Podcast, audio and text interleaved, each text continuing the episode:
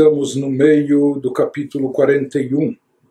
Quando Alter Rebbe estava nos explicando, ele iniciou o capítulo com uma grande ênfase sobre a importância e a necessidade do temor a Deus no serviço espiritual, a subordinação a Deus, o assumir o jugo do reinado divino e o temor a Deus. E nós vimos como isso é essencial, como isso é fundamental, indispensável, etc. Depois ele nos falou, e ele trouxe alguns níveis de temor, etc. Depois ele nos disse que, mesmo com toda a importância do temor, ainda assim é necessário também o amor a Deus.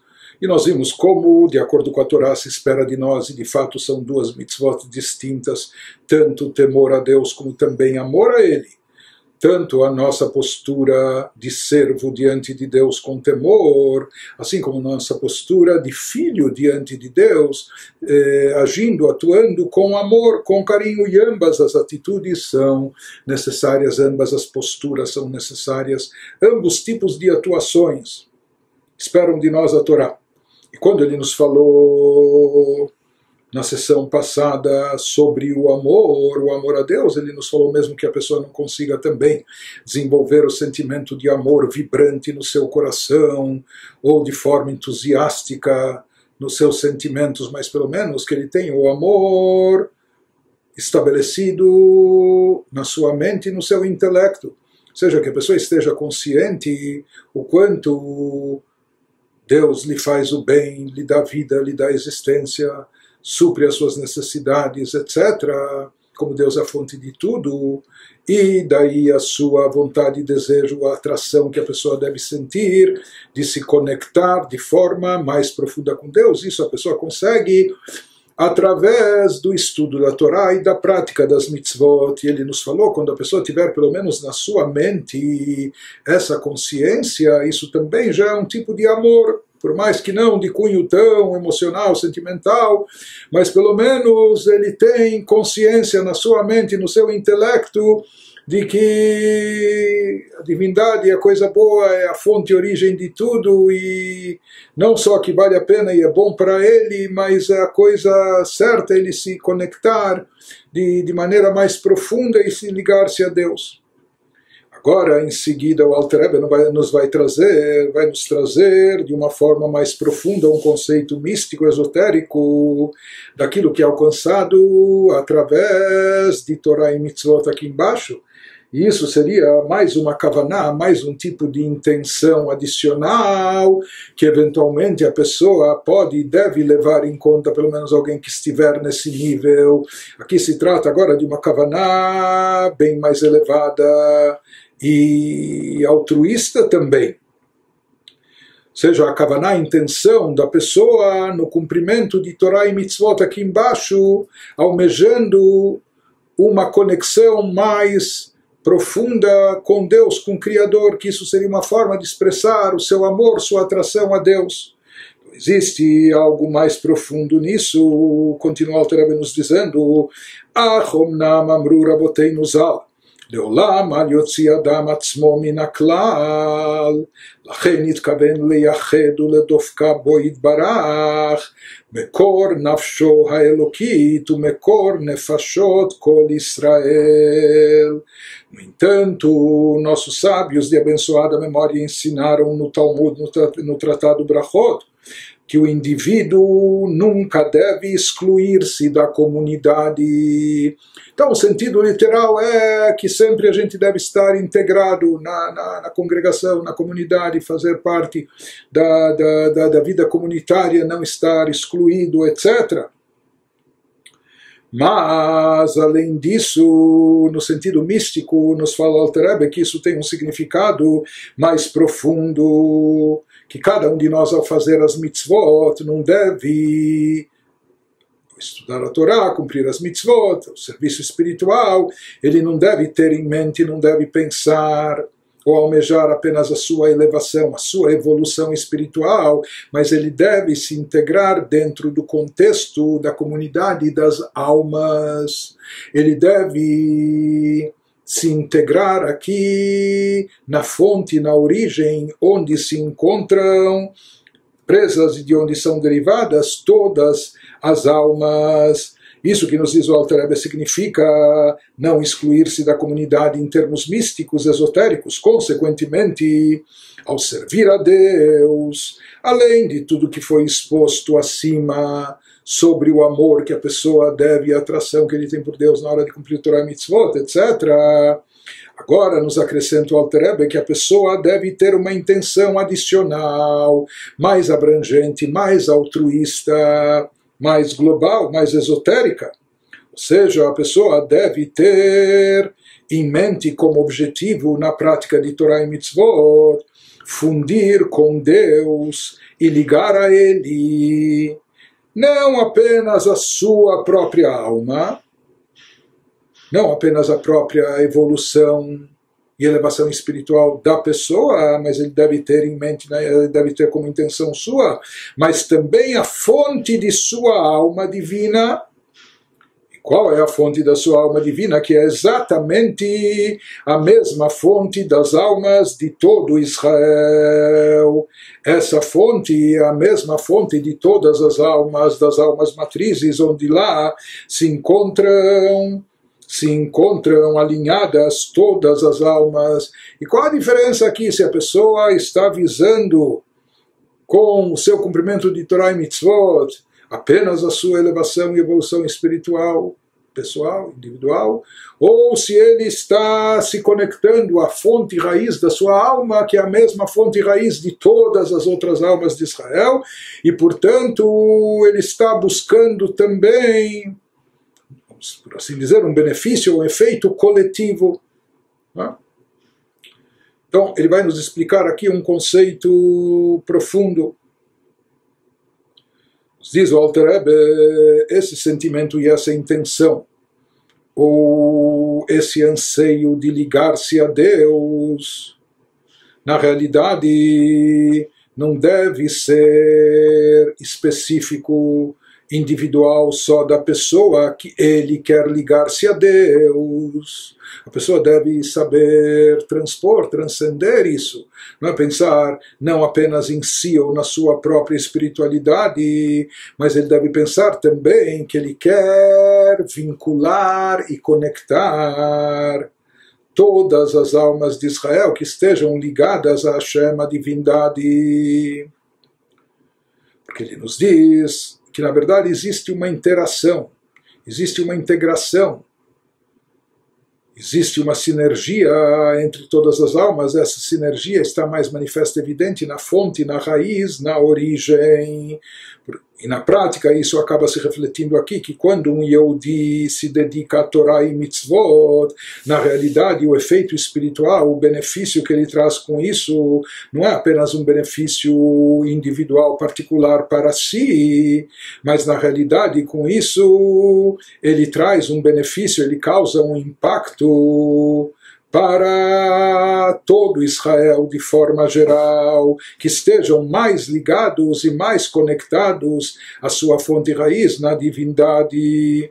Ele nos fala que é importante a pessoa ter isso em mente. É importante um Yehudi, particular quando está cumprindo a sua mitzvah individual aqui, levar em consideração que ele sinta isso também e tenha essa intenção que, como fruto e efeito do seu trabalho espiritual, eh, seja resultante também esse efeito especial que atinge, afeta toda, todas as fontes matrizes das almas de Israel. Ele nos diz por que, que realmente isso ocorre e como isso ocorre, porque ele nos fala por que, que uma mitzvah individual que um sujeito faz aqui embaixo, por que, que isso afeta e diz respeito a todos? Porque na realidade, na fonte, na origem, como nós dissemos, todas as almas são derivadas da mesma fonte, todas as almas estão irmandadas, estão unificadas. Por isso, quando uma pessoa que se liga mais intensamente a Deus, quando uma pessoa vincula sua alma para Deus, conforme a sua alma se encontra incorporada aqui embaixo, na realidade, conforme a alma está aqui embaixo. Quando nós estamos aqui embaixo, nós perdemos esse vínculo, não percebemos existe a expressão cara metade, não é? Na realidade, nos livros de Kabbalah se fala sobre o cônjuge que é uma meia alma. Eh, quando há um casamento, não é? Se diz eh, no casamento judaico, quando duas metades de alma da mesma alma se encontram e se unem nessa fusão de duas metades que eram da mesma alma, mas de forma geral, aqui embaixo, nesse mundo terrestre, terreno, físico, material, nós não percebemos o vínculo e a ligação, não está perceptível o vínculo e ligação que existe entre as almas, conforme isso ocorre de fato na, na, na fonte, na, na, na origem, na raiz. Então, aquilo que eu faço aqui embaixo, de repente, isso diz respeito a mim, a minha família, os mais próximos, mas. Eh, a gente poderia imaginar que não afeta ou não atinge ou não mexe com os outros. Por quê? Porque aqui embaixo, no plano físico, almas incorporadas, os corpos, tanto fisicamente, geograficamente, nos tornam separados, distintos uns dos outros. É? E cada um tem a sua identidade própria, e portanto aquilo que um faz não necessariamente afeta ou toca o outro. Isso quando nós estamos atuando no plano inferior. Quando nós estamos aqui, nós de fato só podemos cumprir as mitzvot aqui como almas incorporadas. Mas aqui ele está nos falando que existe essa possibilidade de, mesmo estando aqui no mundo físico terrestre, da pessoa, por assim dizer, se elevar, se desprender do plano físico material, estando aqui nesse mundo, mas procurando se conectar, se vincular à fonte raiz, de forma tal que as suas mitzvot não tenham apenas um efeito particular, um efeito específico para si, etc., mas que sim, se ele conseguir se vincular à fonte, à origem, onde lá todas as almas estão entrelaçadas, estão vinculadas, irmandadas, daí a sua mitzvah, o seu estudo da Torá, vai ter um efeito transcendental, um efeito muito mais elevado, que vai afetar positivamente não apenas a si, o próprio indivíduo, mas vai afetar a todas as almas de Israel. Isso que ele nos fala quando ele conseguir estabelecer esse contato, né?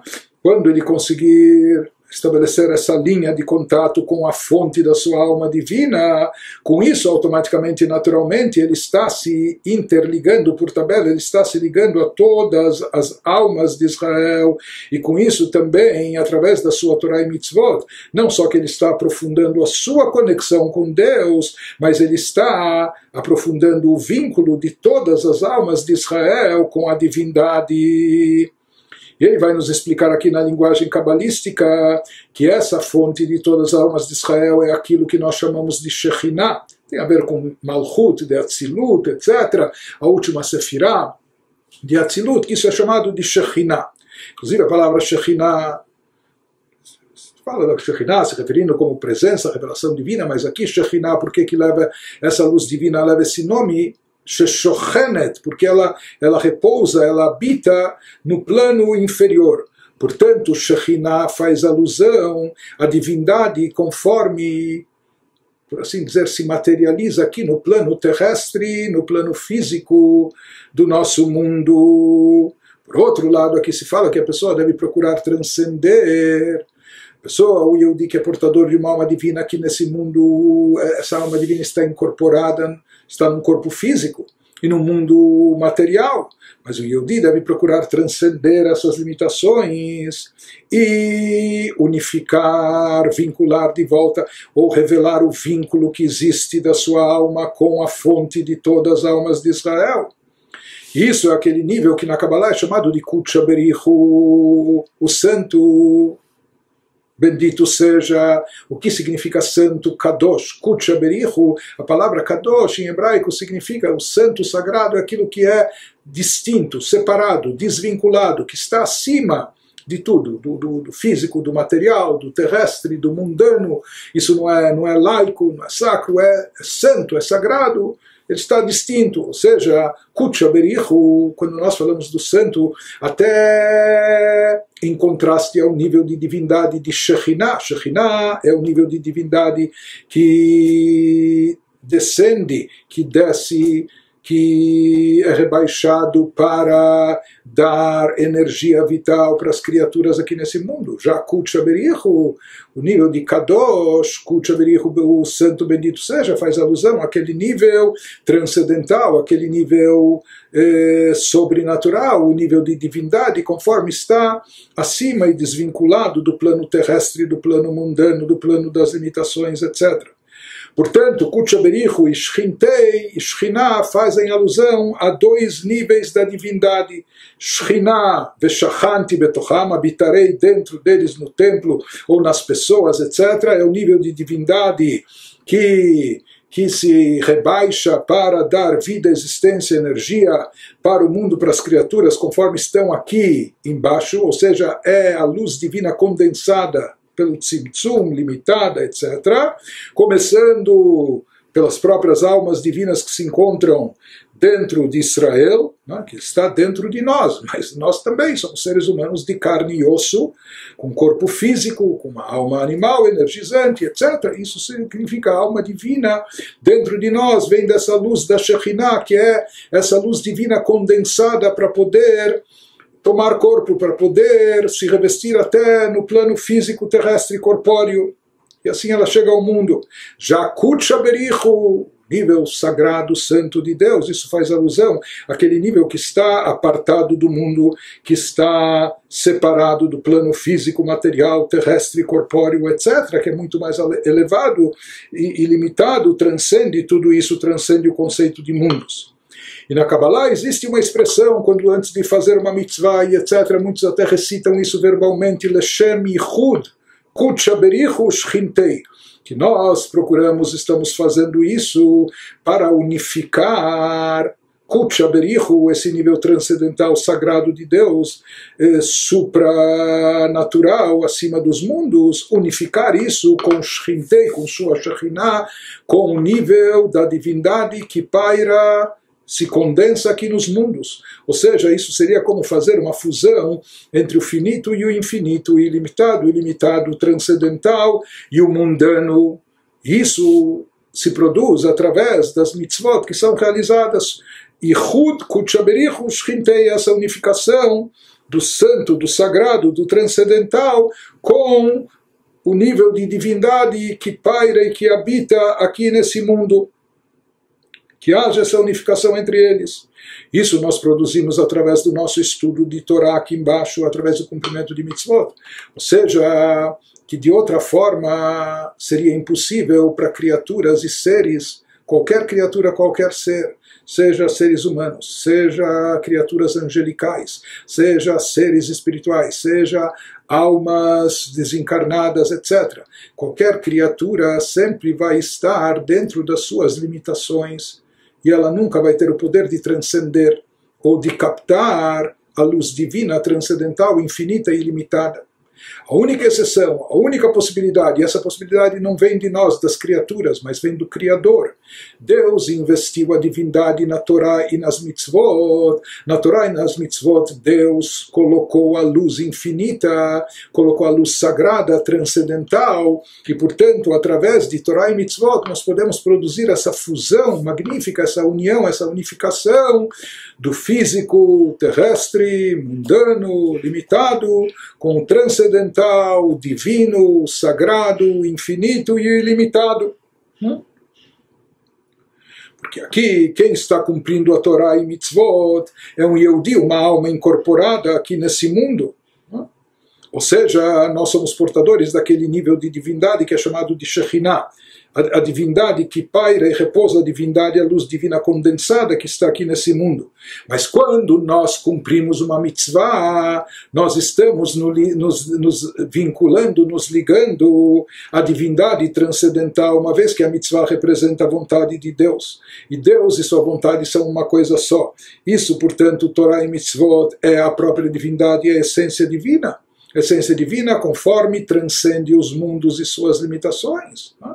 Então, no momento que nós, portadores de um pouco da Shekhinah, da alma em forma de alma divina incorporada, no mundo físico aqui nós, quando, quando nós nos vinculamos à Torá e às mitzvot, cumprimos Torá e mitzvot, Torá, cumprimos mitzvot, com isso produzimos esse efeito magnífico de transcender de ligar essa parte da luz divina condensada que está dentro de nós com a luz divina infinita e ilimitada conforme ela se encontra na Torá e nas mitzvot que expressam a vontade de Deus.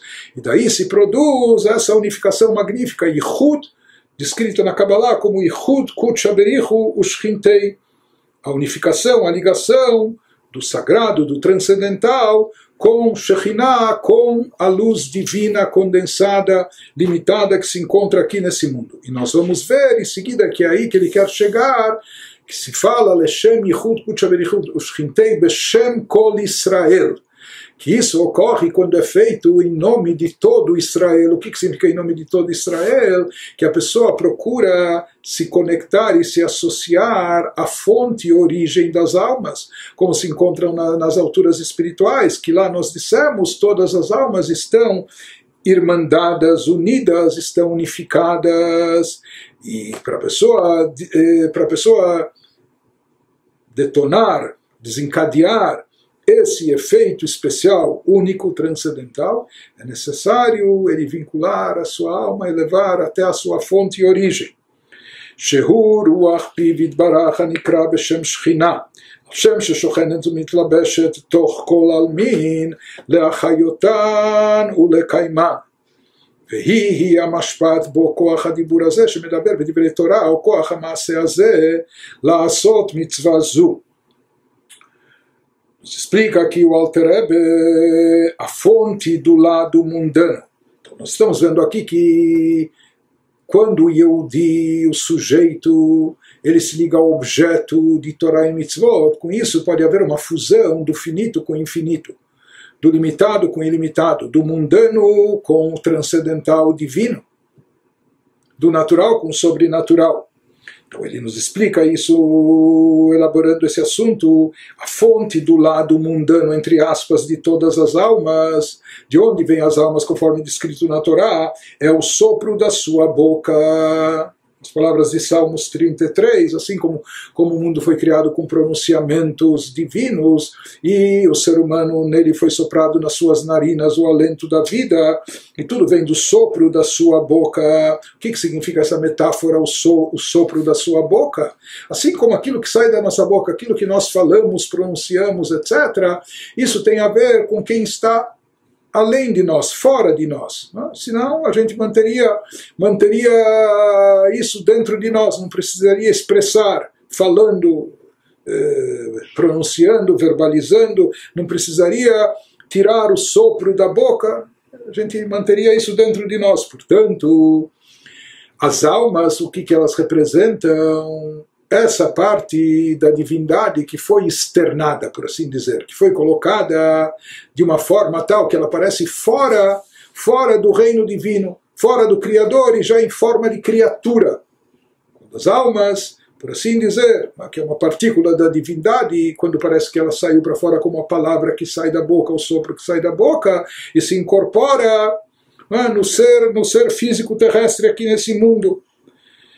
Então ele nos fala que a fonte, porém, isso é como a alma se encontra aqui nesse mundo, é? que ela está condensada, limitada, etc.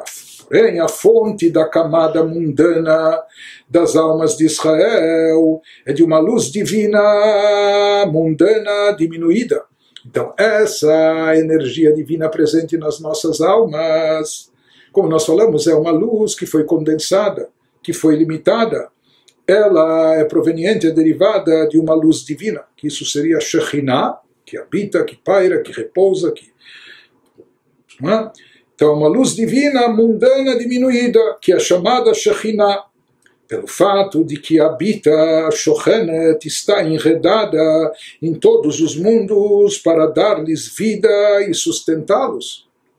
Então essa luz precisa ser diminuída e condensada, até para que os mundos e as criaturas possam captá-la e comportá-la sem se desintegrarem, sem se, serem ofuscados por uma luz infinita e ilimitada. Mas ao mesmo tempo a gente quer poder ter acesso e recuperar uma conexão mais profunda e intensa com a luz infinita e ilimitada conforme ela é na sua origem. Isso nós vamos ver que vai se tornar possível através de Torah e Mitzvot. Ele nos diz que é justamente dessa energia mundana da Shekhinah. Então, essa luz que foi diminuída e possibilitou que a nossa alma se revestisse de um corpo físico. Né? E, portanto, esse corpo físico ele tem a habilidade de falar e dizer palavras de Torá ou fazer mitzvot eh, manualmente. Né? Então, ele nos diz é justamente dessa energia mundana da Shekhinah que flui o poder para a pessoa pronunciar fisicamente as palavras quando fala palavras de Torá ou o poder para a pessoa executar o ato quando faz uma mitzvah específica. Então, toda essa força, esse poder está vindo, está sendo derivado do que? Da Shekhinah, da sua alma, que representa uma luz divina condensada que pode se revestir no plano corpóreo, nesse mundo físico e terrestre. Portanto, aqui ele está nos explicando que a fonte de todas as almas de Israel, conforme se encontram aqui, é aquilo que é chamado de Shekhinah. Shekhinah é aquilo que se reveste, que paira, que desce nos mundos através de uma condensação de tzimtzumim, de uma limitação da luz divina. Ou seja, que aqui se expressa uma, uma luz divina, uma revelação divina, não como Deus é por si só na sua essência, mas aqui como ele está presente no mundo, atuando disfarçado, camuflado, com a luz limitada, condensada, etc. Mas isso não reflete a divindade transcendental, a divindade quando Deus está. Eh, o que é de fato Deus acima completamente do mundo, do universo, com todas as suas limitações, etc. Então, esse é o exemplo que ele nos dá, que é o sopro da vida, por assim dizer, o alento que sai da boca, é? como nós falamos, que a fala é aquilo que a pessoa externa para o outro, aquilo que ele revela para o outro, aqui também eh, o nível de luz divina presente nas nossas almas aqui incorporadas é esse nível que podia ser externado, que podia ser é, revelado para fora. Portanto, aquilo que está presente aqui nesse mundo antes do cumprimento de Torah Mitzvot seria apenas esse nível externo, superficial da luz divina, né? aquela luz que foi condensada, limitada para poder se revelar aqui nos mundos terrestres, físicos, limitados, etc. Isso seria o nível chamado Shekhinah, isso é a fonte da, da alma de cada um de nós, que estuda a Torá, cumpre mitzvot, etc. E dessa alma incorporada, que vem inclusive até o poder físico que vai possibilitar pronunciar e falar palavras de Torá, ou o cumprimento de mitzvot. Agora ele nos diz o que acontece cabalisticamente falando no plano mais esotérico, quando a pessoa cumpre Torá, quando o Yehudi aqui se dedica a Torá e mitzvot, ele vai nos dizer que com isso se provoca uma fusão, uma união do natural com o sobrenatural, do convencional com o transcendental. E nesse momento ele vai nos dizer que a luz da Shekhinah se unifica com Kutcha Berichu, com aquilo que é mais santo, elevado, sagrado, aquilo que está apartado, aquilo que está distinto e acima completamente das limitações do universo. וייחוד זה הוא על ידי המשכת אור אינסוף ברוך הוא למטה, על ידי עסק התורה והמצווה שהוא מלובש בהם. E como se dá essa unificação? isso ocorre como, porém, visto que a Torá ou a mitzvah, cuja ocorrência se dá neste mundo alimentado pela Shekhinah, também expressam a luz não diminuída e sobrenatural de Deus. Ou seja, nós, nossas almas, elas são derivadas já dessa luz condensada, mas Torá e mitzvot, mesmo estando nesse mundo físico e corpóreo, elas ainda expressam a luz não diminuída, a luz sobrenatural de Deus. Então, no momento que a alma se dedica aqui, a alma incorporada se dedica aqui ao estudo da Torah Mitzvot, há uma fusão aqui do poder mundano que a pessoa usou para praticar a mitzvah. Esse poder espiritual, divino, mundano é o que se chama de Shekhinah, e há uma fusão com sua luz sobrenatural, a vontade divina, porque a observância da Torá e das mitzvot atrai a abençoada luz infinita não diminuída para baixo a todos os mundos, inclusive este mundo físico, pois a abençoada luz infinita está presente dentro da Torá e das mitzvot. Então aqui ele nos explica o que acontece quando a alma aqui embaixo incorporada se dedica, se liga a Torá e mitzvot. Então se produz essa fusão, essa unificação maravilhosa, especial e única que possibilita essa transcendência especial. Quando a pessoa observa a Torá e Mitzvot, então ele, ele, ele produz esse efeito, a unificação de Kutchaberichu Shchintei, da Shekhinah, da luz diminuída, condensada de Deus presente dentro de nós, com Kutchaberichu, com o sagrado, bendito seja, ou seja, com a luz transcendental de Deus, como está na sua origem. Isso ele nos fala, וייחוד זהו על ידי המשכת אור אינסוף ברוך הוא למטה, על ידי עסק התורה והמצוות שהוא מלובש בהם. Ou seja, Deus é infinito, é ilimitado. E a Kadosh Baruch Hu, ele nos diz a divindade como ela é per si só na sua essência, sem, sem estar condensada, a luz divina sem estar condensada, limitada, o mundo não é capaz de comportá-la. Por isso, a luz divina que vem a esse mundo foi limitada, condensada, etc. Porém, como o mundo, mesmo assim, a criatura nesse mundo pode ter acesso à luz original da essência de Deus antes de qualquer diminuição, condensação, a luz como ela está na sua essência original, infinita e ilimitada, ele nos diz isso, a pessoa atrai, vinculando-se a Torá e Mitzvot. Torá e Mitzvot representam a própria divindade, a sabedoria e vontade de Deus, portanto, a própria divindade. E ele nos diz, isso, essa Kavaná, a pessoa deve ter em mente quando se dedica a Torá e Mitzvot, desse efeito maravilhoso, desse efeito único, transcendental, isso que não só nenhuma criatura pode causar e desencadear um efeito como esse, nem criaturas espirituais, angelicais, etc. והתכוון להמשיך אורו יתברך על מקור נפשו ונפשות כל ישראל ליחדן, כמו שכתוב, כמו שהתבהר לקמן, פירוש ייחוד זה באריכות, עיין שם. Ele nos diz, quando a pessoa observa a Torá e Mitzvot, a sua הכוונה deve ser que a luz infinita de Deus seja atraída, que ele consiga atrair mesmo para o nosso mundo finito e limitado a luz infinita de Deus, que ela seja atraída para baixo, a fonte mundana da sua alma, e a fonte mundana de todas as almas de Israel para fundi-las, como nós já falamos, as almas, conforme estão aqui embaixo, elas estão apartadas, separadas, desvinculadas umas das outras. Mas quando a gente evoca e quando a gente se conecta, quando a gente revela a ligação com a fonte de todas as almas, então com isso nós podemos fundi-las ele, vai, ele nos diz que o significado dessa fusão ele vai explicar detalhadamente mais tarde, etc. O que, que representa esse efeito. Mas de qualquer forma, ele nos diz que quando a pessoa se dedica a Torah e Mitzvot, ele deve ter a intenção não só de ele próprio se conectar a Deus de forma mais profunda, mas também de conectar na raiz e na, na, na fonte, na origem, todas as almas de Israel, unificá-las com a luz infinita e ilimitada, a luz sagrada de Deus na sua essência. וזהו פירוש לשם ייחוד קודשא בריחו שכינתי בשם כל ישראל.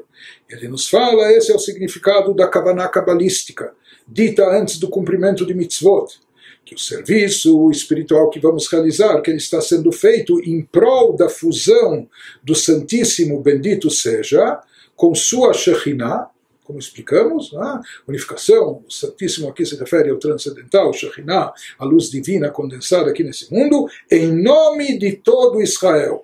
Assim, assim, assim foi... Eh, essa fórmula assim foi escrita pelos cabalistas, pelo Arizal, nos escritos, conforme em algumas comunidades, antes da, de realizar cada mitzvah, costumam, costumam recitar essa, essa frase. Então ele diz o que, que significa aqui em nome de todo Israel. Então ele nos fala, na verdade, ambas as coisas estão interligadas. Esse conceito de unificar a luz divina condensada que se encontra nesse mundo com a luz divina transcendental na essência ilimitada. Isso significa Yichud Kutshaberichu Shchintei. Isso deve ser feito Beshem Kol Israel, em nome de todo Israel. Por quê? Porque para provocar essa unificação do nível da luz limitada, da luz condensada com a luz transcendental, Shekhinah e quando isso ocorre, isso acontece quando a pessoa faz a mitzvah não apenas como um indivíduo particular aqui nesse mundo, não apenas visando a sua evolução, elevação própria, mas quando ele faz isso como um emissário em nome de todo Israel, ou seja, quando ele está quando, ele, quando a pessoa aqui se, se supera, sai de si próprio, ele, ah, ele age até espiritualmente falando de uma forma mais altruísta. Ele age não só visando o seu cumprimento de mitzvah, etc., mas com emissário em nome de todo Israel. Ele se unifica com todo Israel. Isso é uma maneira dele se vincular a fonte e a origem, onde lá na fonte e a origem todas as almas de fato estão interligadas. Porque, como nós falamos, o conceito de Shekhinah ainda ele não representa apenas a fonte da sua alma, mas sim a fonte, Shekhinah é a luz divina que paira sobre todas as almas. Portanto, ele nos diz um, um indivíduo sozinho, quando ele está apartado, isso que significa que ele não deve se separar da comunidade, enquanto ele está sozinho, ele não vai poder produzir essa unificação desse nível de Shekhinah com nível transcendental.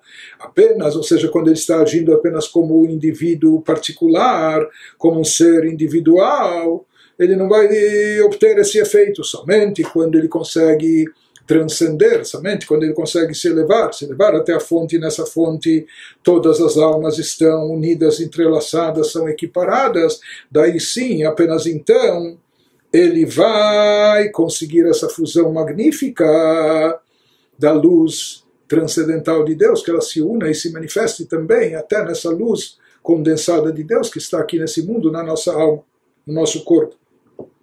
E aqui no final tem um adendo, mais um adendo cabalístico do Alter Rebbe Agaha. וגם על ידי זה התמתקו גם כן הגבורות בחסדים ממילא בהתקללות המידות וייחודם. Ele nos diz que além desse efeito magnífico que se obtém unificando Kutchaberichu Shchintei, a luz transcendental de Deus, com a luz condensada que se manifesta no mundo, através de Torah e Mitzvot, etc. Além disso, ele nos fala que se produz um efeito adicional, que através da feitura das mitzvot nós conseguimos, por assim dizer, adoçar as gevurot, as energias derivadas do atributo de severidade de Deus, conseguimos adoçá-las, diminuí-las, neutralizá-las através das energias provenientes do atributo de bondade. E aqui o significado seria que Chesed e bondade e severidade, eles são não só diferentes, mas antagônicos são atributos que expressam energias antagônicas. Porém, se diz que no momento que se revela uma luz transcendental superior, que é tão mais elevada, então ambos se anulam diante dessa, dessa revelação superior. É? Eles perdem também a sua individualidade, suas características próprias, se anulando por completo diante dessa revelação maior. Então ele nos diz que nesse instante pode haver até essa fusão entre Chesed e Gvurah. Podem, mesmo que pareciam contrários antagônicos, um é bondade e outra é severidade, mas eles se neutralizam, e aqui o que fica mais neutralizado é o aspecto de severidade, prevalecendo e predominando o aspecto de bondade. Então ele nos diz, quando se consegue atrair esse nível chamado Kutchaberichu, o nível transcendental, transcendental é que ele supera, está acima de tudo, acima de todas as características específicas, seja de bondade, não só, porque isso também são limitações. Não só o nosso corpo físico é limitante, mas até na Sefirot, a especificação de cada Sefirah, de cada atributo, como este sendo bondade e severidade, também é uma limitação. Quando se revela Kutchaberichu, a luz essencial divina, transcendental que está acima de qualquer limitação, então todas essas limitações que Hesed não pode conviver com Gvurá e vice-versa, que a bondade não combina com a severidade e assim por diante, isso se neutraliza. על ידי גילוי רצון העליון ברוך הוא המתגלה למעלה בהתעוררות הדילטת. Ele nos fala que isso ocorre quando se revela essa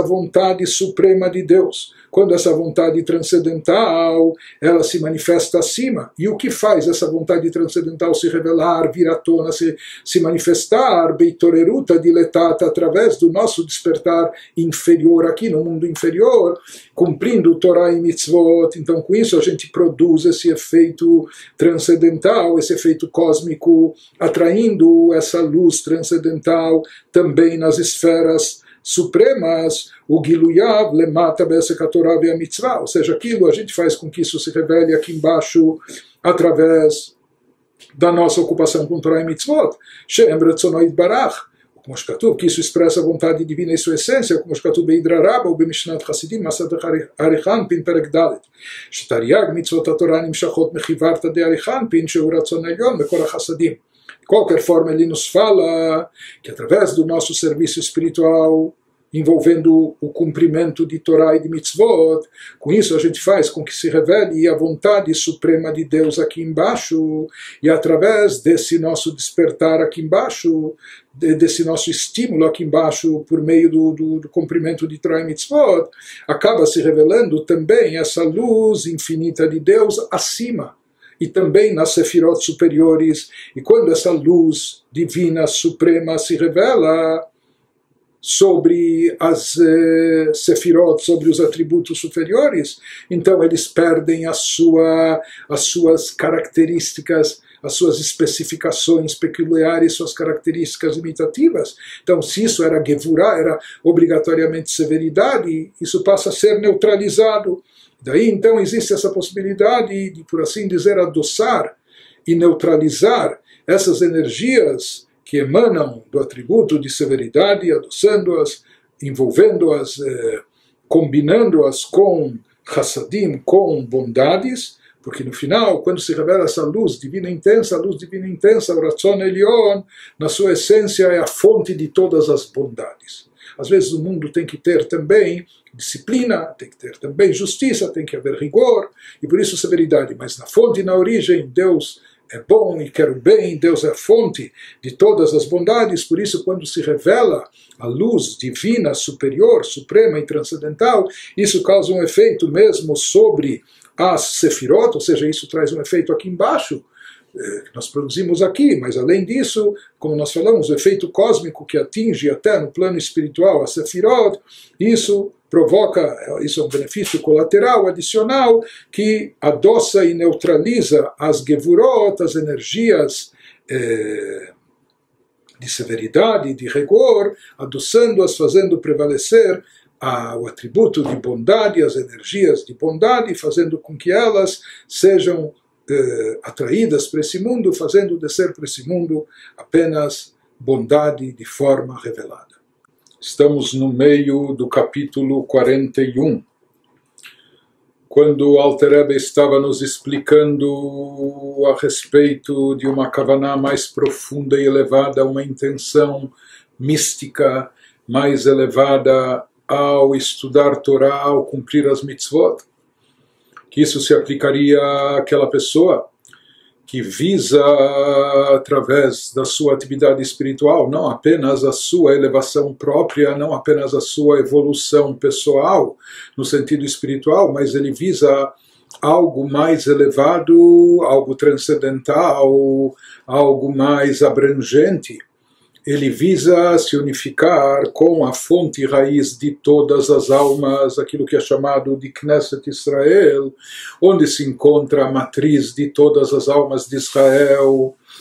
E naquele nível mais elevado, quando ele consegue se conectar e se vincular a esse nível mais elevado ele consegue produzir um efeito espiritual mais elevado e profundo, aquilo que nós explicamos de acordo com os livros de Kabbalah, Leshem Ichud Kuchaberichu Shchintei, a unificação de dois níveis de revelação divina, a revelação divina, um nível de revelação divina presente aqui nesse mundo terrestre, aqui na alma incorporada no plano físico, que isso é chamado de Shekhinah. Shekhinah é aquela que habita, que paira, que repousa, que desce para se revestir no plano inferior, já o nível chamado Kutchaberichu, o santo sagrado bendito seja, sagrado é algo que está apartado, desvinculado, elevado, né? Em contraste com o laico, com o mundano, o sagrado é algo transcendental.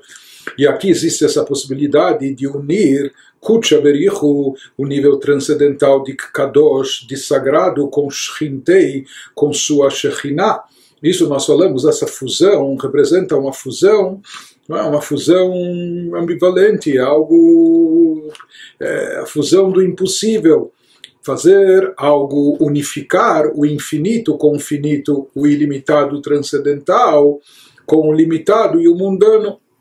Isso acontece quando quando esse efeito é desencadeado no nível superior, no nível supremo, quando nós falamos, quando se revela uma, uma luz divina, uma revelação divina transcendental que é tão elevada, então caem todas as diferenças, caem todas as limitações e especificações. Por isso nós vimos, inclusive de acordo com a Kabbalah, que isso tem o poder de unificar até mesmo atributos antagônicos como o de Chesed, de Gvurah, bondade e severidade, adoçando as severidades.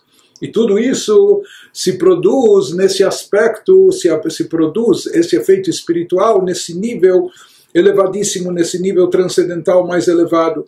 E como a pessoa consegue chegar a esse nível, não por forças próprias ou quando ele vai sozinho, por assim dizer, mas como nós falamos, de acordo com a fórmula indicada pelos cabalistas a ser recitada antes do cumprimento das mitzvot, Leshem Yichud Kutshaberichu Shchintei, ele faz isso visando a unificação, a fusão de Kutcha Berichush Shchintei, do nível transcendental elevado de Kadosh, de santo sagrado apartado com o nível de Shekhinah, aquele que habita, que se reveste, que, que baixa até o plano inferior, Beshem Kol Israel, quando ele atua em nome de todo Israel. E o que, que significa em nome de todo Israel? Que ele consegue se elevar, ele consegue se conectar, ou seja, ele consegue se superar, sair da sua condição apenas eh, atuante aqui nesse plano, nesse plano terrestre, físico, individual, particular,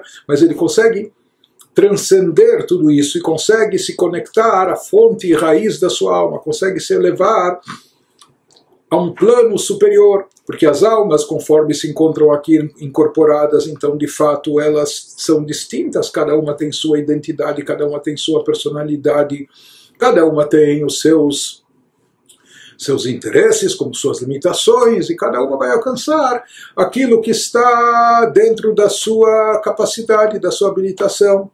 Porém, quando se transcende esse nível físico terrestre, quando se consegue essa conexão com o nível mais elevado, lá na fonte Beshem Kol Israel, em nome de todo Israel, significa se conectando com a matriz das almas de todo Israel.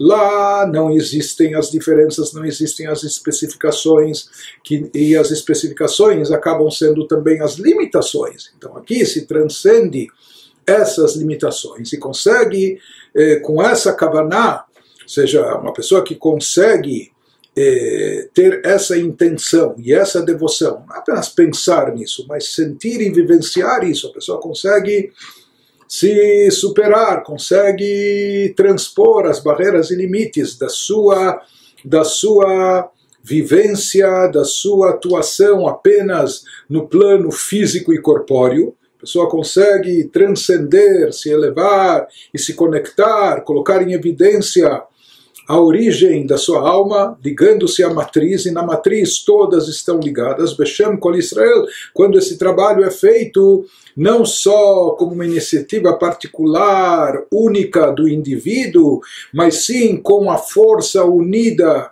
de todas as almas de Israel juntas. Então ela consegue produzir esse efeito magnífico né, que só é produzido nesse nível mais elevado, Beshem Kol Israel, em nome de todo Israel, significa quando a alma particular do indivíduo está associada e ligada, ela perde a sua individualidade, dando lugar a essa união e unificação com todas as almas, na sua matriz, na sua origem, então se produz esse efeito transcendental muito mais elevado. Prossegue o Alter Rebbe nos diz, ele vai nos falar em seguida, ele vai analisar essa Kavaná que é muito profunda, muito elevada, de unificar todo Israel, todas as almas, as almas matrizes de Israel, com Kutchabrichu, com esse nível transcendental, de acordo com esses escritos da Kabbalah. Vamos dizer, isso é uma coisa muito elevada. Quem de nós consegue transpor as suas limitações corpóreas, físicas, se desvincular? Ou seja, estando aqui nesse mundo, né? estando aqui no mundo material, envolvido num corpo físico, né? quem é que consegue de fato é, superar todas essas limitações e transpô-las? E de fato, não só imaginar, mas vivenciar essa elevação até esse nível tão alto da alma matriz, da origem de todas as almas? Será que isso é uma coisa viável e acessível? Será que essa Kavaná pode ser autêntica para pessoas simples como nós? Porque aparentemente isso também é algo que envolve muito altruísmo, muita elevação de espírito. Porque se nós conseguirmos dar ênfase ao espiritual, aparentemente isso já está muito bom, porque nós somos seres, né, nós somos seres de certa forma até individualistas. Nós somos, eh, nós temos esse lado, esse lado às vezes egocêntrico, etc.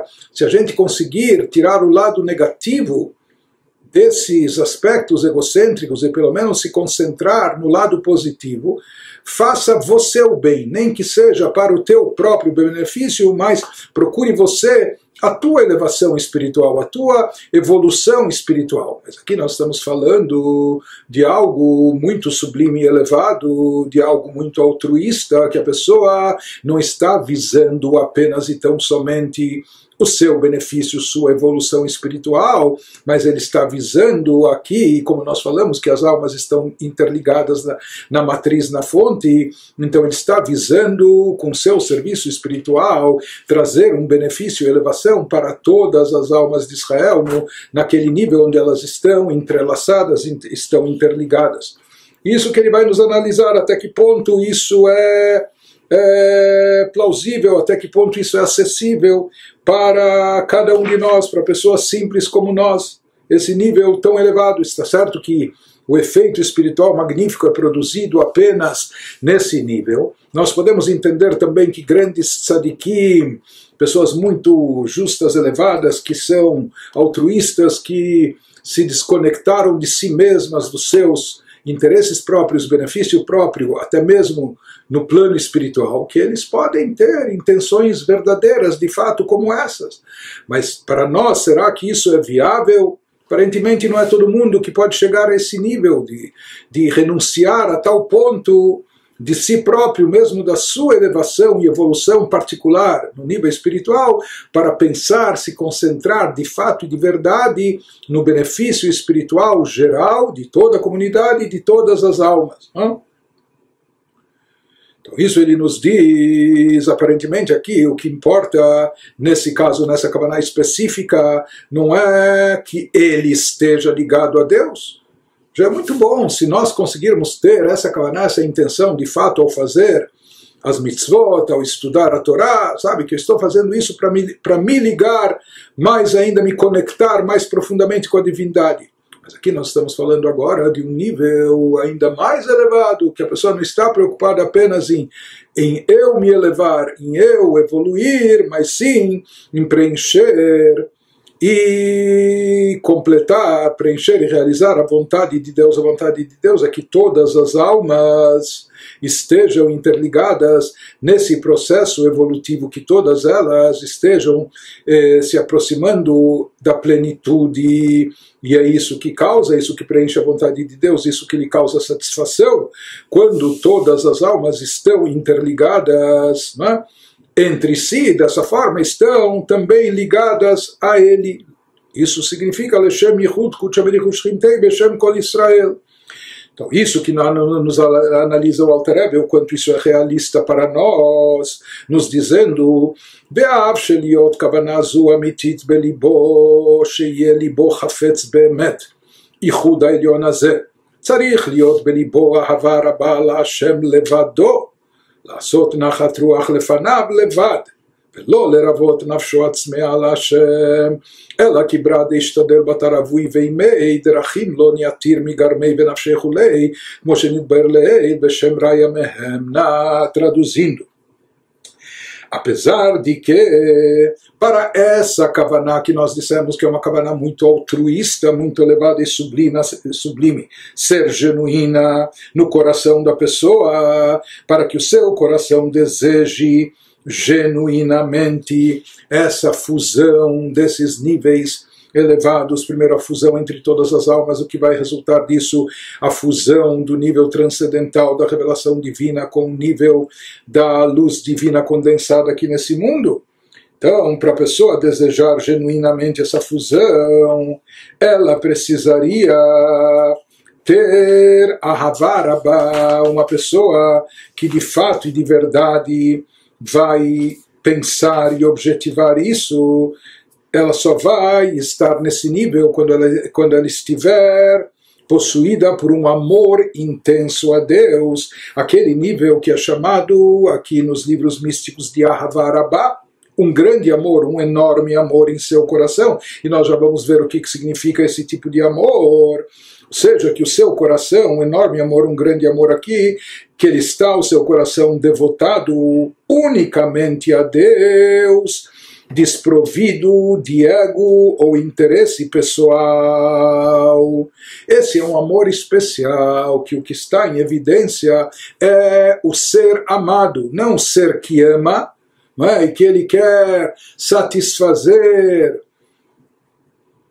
seu desejo de estar próximo do ser amado, etc. Não, se diz esse amor, Havarabá, amor grande, amor intenso, se refere a um amor verdadeiro, um amor altruísta, onde o que está em evidência, o que está sendo visado aqui é o ser amado.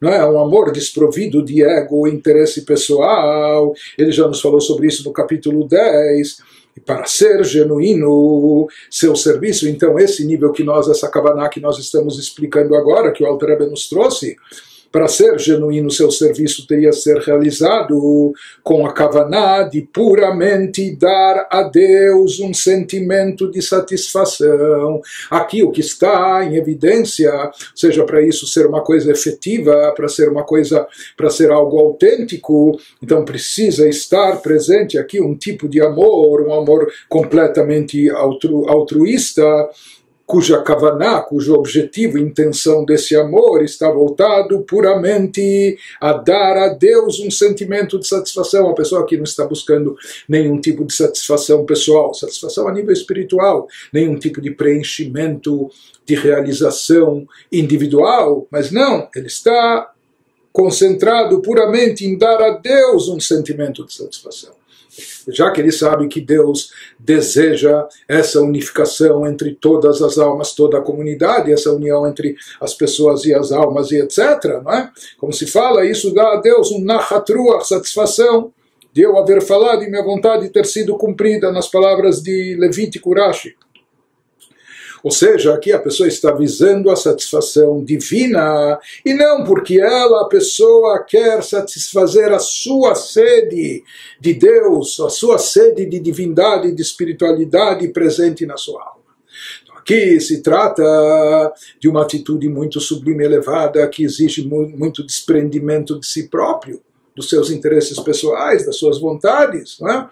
Seja, mesmo se tratando, nós estamos vendo aqui num plano muito delicado, que mesmo se tratando de espiritualidade no mais alto nível, se tratando de algo, de, de anseios espirituais, buscando evolução e elevação espiritual, mas existe uma diferença. O que, que a pessoa está visando? Se é saciar a sua sede de espiritualidade, se é satisfazer o seu desejo de, de evolução e de elevação, é? Então isso ainda é alguma coisa onde está em evidência o lado individual da pessoa. Isso, por mais que é algo espiritual elevado, é, mas ainda tem algo de egocêntrico. Mas aqui, nessa Kavanah, o que se espera é uma atitude completamente distinta, uma intenção não egoísta. Ao contrário, seria como na linguagem do que é trazido no Zohar, que já foi mencionado no Tânia anteriormente, como aquele amor a de um filho que se esforça por seu pai e sua mãe, aos quais ele ama mais do que a si mesmo, mais do que a sua própria alma. Não é? Conforme ensinado acima, conforme foi mencionado já Durai Mehemna no capítulo 10 do Tânia, ou seja, aquele filho que ele visa, o que ele visa é satisfazer os seus pais, agradar o seu pai e sua mãe. Por mais que essa proximidade, essa reaproximação quando o filho está próximo dos pais, talvez isso lhe traga também satisfação, definitivamente. Mas se fala que aqui o que ele busca ao assessorar, ao servir, ao se aproximar dos pais, não é a sua satisfação pessoal, mas sim causar, dar narra satisfação aos pais. Então, esse é um tipo de amor muito elevado, muito sublime, completamente altruísta. E conforme a gente já explicou anteriormente, quando a gente fala em amor, Hassidut, se diz que no amor, quando a gente explicou a diferença do amor e o temor, o amor ainda está muito ligado e associado à própria individualidade do ser, à vontade do indivíduo, aquele que ama. Não? Então, isso está muito associado a ele. A mesma coisa no serviço a Deus, mesmo quando falamos de servir a Deus com amor, então isso pode estar significando que eu, ou a pessoa, ele quer estar ligado a Deus, ele quer se conectar mais profundamente a Deus. Mas aqui o que estaria mais em evidência nesse nível de amor ainda é o eu, o desejo pessoal do indivíduo. Porém, o verdadeiro amor, o amor altruísta, o amor mais elevado, aquele que visa o ser amado, não o benefício, o que eu vou ganhar com isso, o que eu vou evoluir, o que eu vou me elevar, o que eu vou saciar minha sede de espiritualidade, não o amor, eu amo tanto o ser, e aqui é o ser divino, que eu quero unicamente satisfazê-lo, minha única meu único foco, minha única preocupação, meu único objetivo é apenas e tão somente satisfazer e não satisfazer o meu desejo de espiritualidade, de elevação, etc. Então ele nos diz para que a pessoa queira de fato chegar a esse nível de Ichud Kutshaverichud Shchintei, dessa fusão magnífica da luz transcendental de Deus com a luz condensada manifesta aqui no universo. Então não basta apenas que ele tenha um amor simples a Deus, que é aquele amor que lhe traz atração pela divindade e desejo de se aproximar e se conectar, ou sua alma está sedente de divindade, é necessário transcender e chegar a um amor mais elevado do que esse, aquele amor que é voltado unicamente ao ser amado, no caso a Deus. E esse é o amor daquele filho exemplificado no Zohar, como daquele filho que ama seu pai e sua mãe mais do que a si mesmo. O que significa que tudo que ele faz pelos pais não é porque isso lhe causa satisfação, lhe traz prazer, ou ele vai estar mais próximo dos pais dessa forma.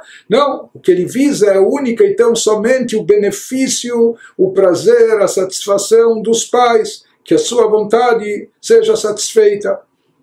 Então ele nos fala, então aparentemente isso é um grau muito elevado, espiritualmente falando, é um nível de amor muito, muito altruísta e aparentemente isso reforça mais a ideia que isso é algo que diz respeito apenas a pessoas muito elevadas como tzadikim, etc. מכל מקום יש לכל אדם להרגיל עצמו בכוונה זו. Todavia, nos diz o Alter embora pareça estar fora do alcance da maioria das pessoas.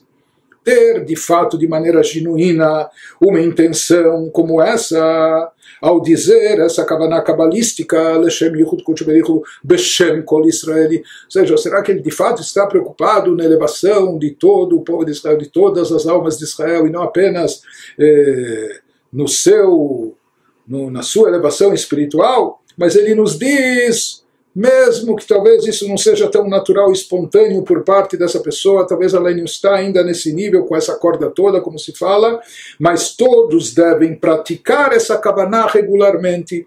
Mesmo assim, ele deve procurar se habituar, deve procurar mentalizar, deve procurar pôr em prática essa kavaná de forma regular e de pelo menos tentar proferi-la com sinceridade mesmo que talvez a pessoa não esteja no seu íntimo ainda imbuída totalmente, identificada totalmente com esse nível altruísta e pensando no benefício não só da sua alma, mas de, de todo o povo de Israel e de todas as almas de Israel e na unificação, no, no, no efeito magnífico espiritual que se causa quando isso vem não só da iniciativa particular de uma alma, um indivíduo, mas quando isso está associado à matriz de todas as almas, à fonte das almas, quando estão unificadas. Então, mesmo que talvez a pessoa ainda não tenha, não tenha atingido todo esse nível, elevado, porém, nos diz o Altareb, ele deve procurar se habituar, ele deve procurar praticar essa kavaná regularmente. Será que isso é um pouco hipócrita ou falso? Ele nos diz não. כי אף שאינה באמת לאמיתו לגמרי בליבו, שיחפוץ בזה בכל ליבו. מכל מקום מעט מזה חפץ ליבו בזה באמת, מפני האהבה הטבעית שבלב כל ישראל לעשות כל מה שהוא רצון עליון ברוך הוא. בייחוד זה הוא רצונו האמיתי.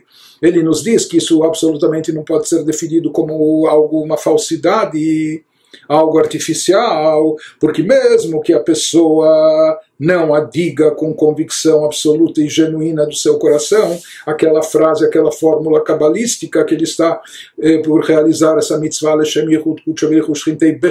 Israel, visando a unificação dos níveis espirituais, algo que se produz quando é feito em nome de todo Israel, ou eh, associado com todas as almas nas suas matrizes, etc., por mais que a pessoa ainda não deseje isso com todo o seu coração, para ser realista, eh, ele tem, ele almeja outras coisas, ele tem outros anseios no seu coração, e mesmo a nível espiritual, talvez ele visa mais a sua evolução particular, a sua elevação pessoal, mesmo que ele não deseje isso, esse efeito global, esse benefício coletivo com todo o seu coração, mas ele nos diz, ainda assim, um pouquinho pelo menos seu coração o deseja. Mesmo que a pessoa não saiba, não esteja consciente ou não perceba, mas ele nos afirma mais uma vez o Altarebe no fundo, pelo menos um pouquinho desse desejo altruísta, desse desejo elevado de benefício geral em prol de todos e de estar associado a todas as almas, perdendo sua individualidade, deixando de lado sua individualidade, seu ego, até espiritual, ele nos diz que um pouquinho disso está presente no coração de cada um. Por quê? E como pode se afirmar isso categoricamente? Baseado naquilo que a gente já estudou, por causa do amor inato presente no coração de todo Israel. Isso faz parte daquele amor inato, que não é algo que depende de nós, que nós trabalhamos, que nós conquistamos, que nós cultivamos, mas isso é uma herança espiritual nossa, no nosso DNA espiritual, algo que vem dos nossos antepassados e que de forma inata está presente de maneira intrínseca dentro de cada Yehudi que constitui um desejo inerente, arraigado de realizar a vontade divina. Então, o que significa esse amor dormente dentro de nós? Isso significa um desejo muito forte de realizar a vontade divina, qualquer que seja ela, mesmo que seja uma vontade tão elevada que exija de nós uma renúncia do nosso ego, da nossa individualidade, etc., dos nossos interesses mesmo espirituais. Então ele nos diz, isso está presente também nesse amor, esse amor é, é algo tão elevado. E como nós falamos, isso não depende da nossa condição, porque não fomos nós que cultivamos, conquistamos, desenvolvemos esse amor, esse amor por si só já é, ele vem potencializado, ele já é tão elevado que ele contém dentro de si também esse aspecto altruísta, esse, esse aspecto de até renúncia da própria individualidade, etc., em prol, em benefício do coletivo. A vontade presente nesse amor é de preencher da forma total e completa a vontade divina. E no momento que se sabe que essa fusão da luz infinita de Deus com a Shekhinah, fonte das almas de Israel, é de fato a verdadeira vontade divina, portanto, esse desejo, mesmo que a pessoa não esteja tão consciente, está presente no seu coração também por tabela, em função desse amor dormente que todo Yehudi possui no seu íntimo. Ou seja, antes a gente havia explicado no Tânia em capítulos anteriores que baseado nesse amor dormente todo Yehudi ele não quer e nem pode nem é capaz de se, separar, de se apartar de Deus. Razo Shalom, Deus nos livre, por isso às vezes ele, ele vai até o martírio para se manter unificado com Deus. Então nós vimos que esse é o principal aspecto desse amor natural, quando ele está revelado e quando ele se manifesta dentro do Yehudi. Porém, aqui, nesse capítulo agora, ele nos acrescenta que nesse amor inerente, nesse amor eh, natural de cada Yehudi, existe também um nível adicional, existe também, no fundo, a vontade e o desejo de preencher de forma total e completa aquilo que é a vontade divina.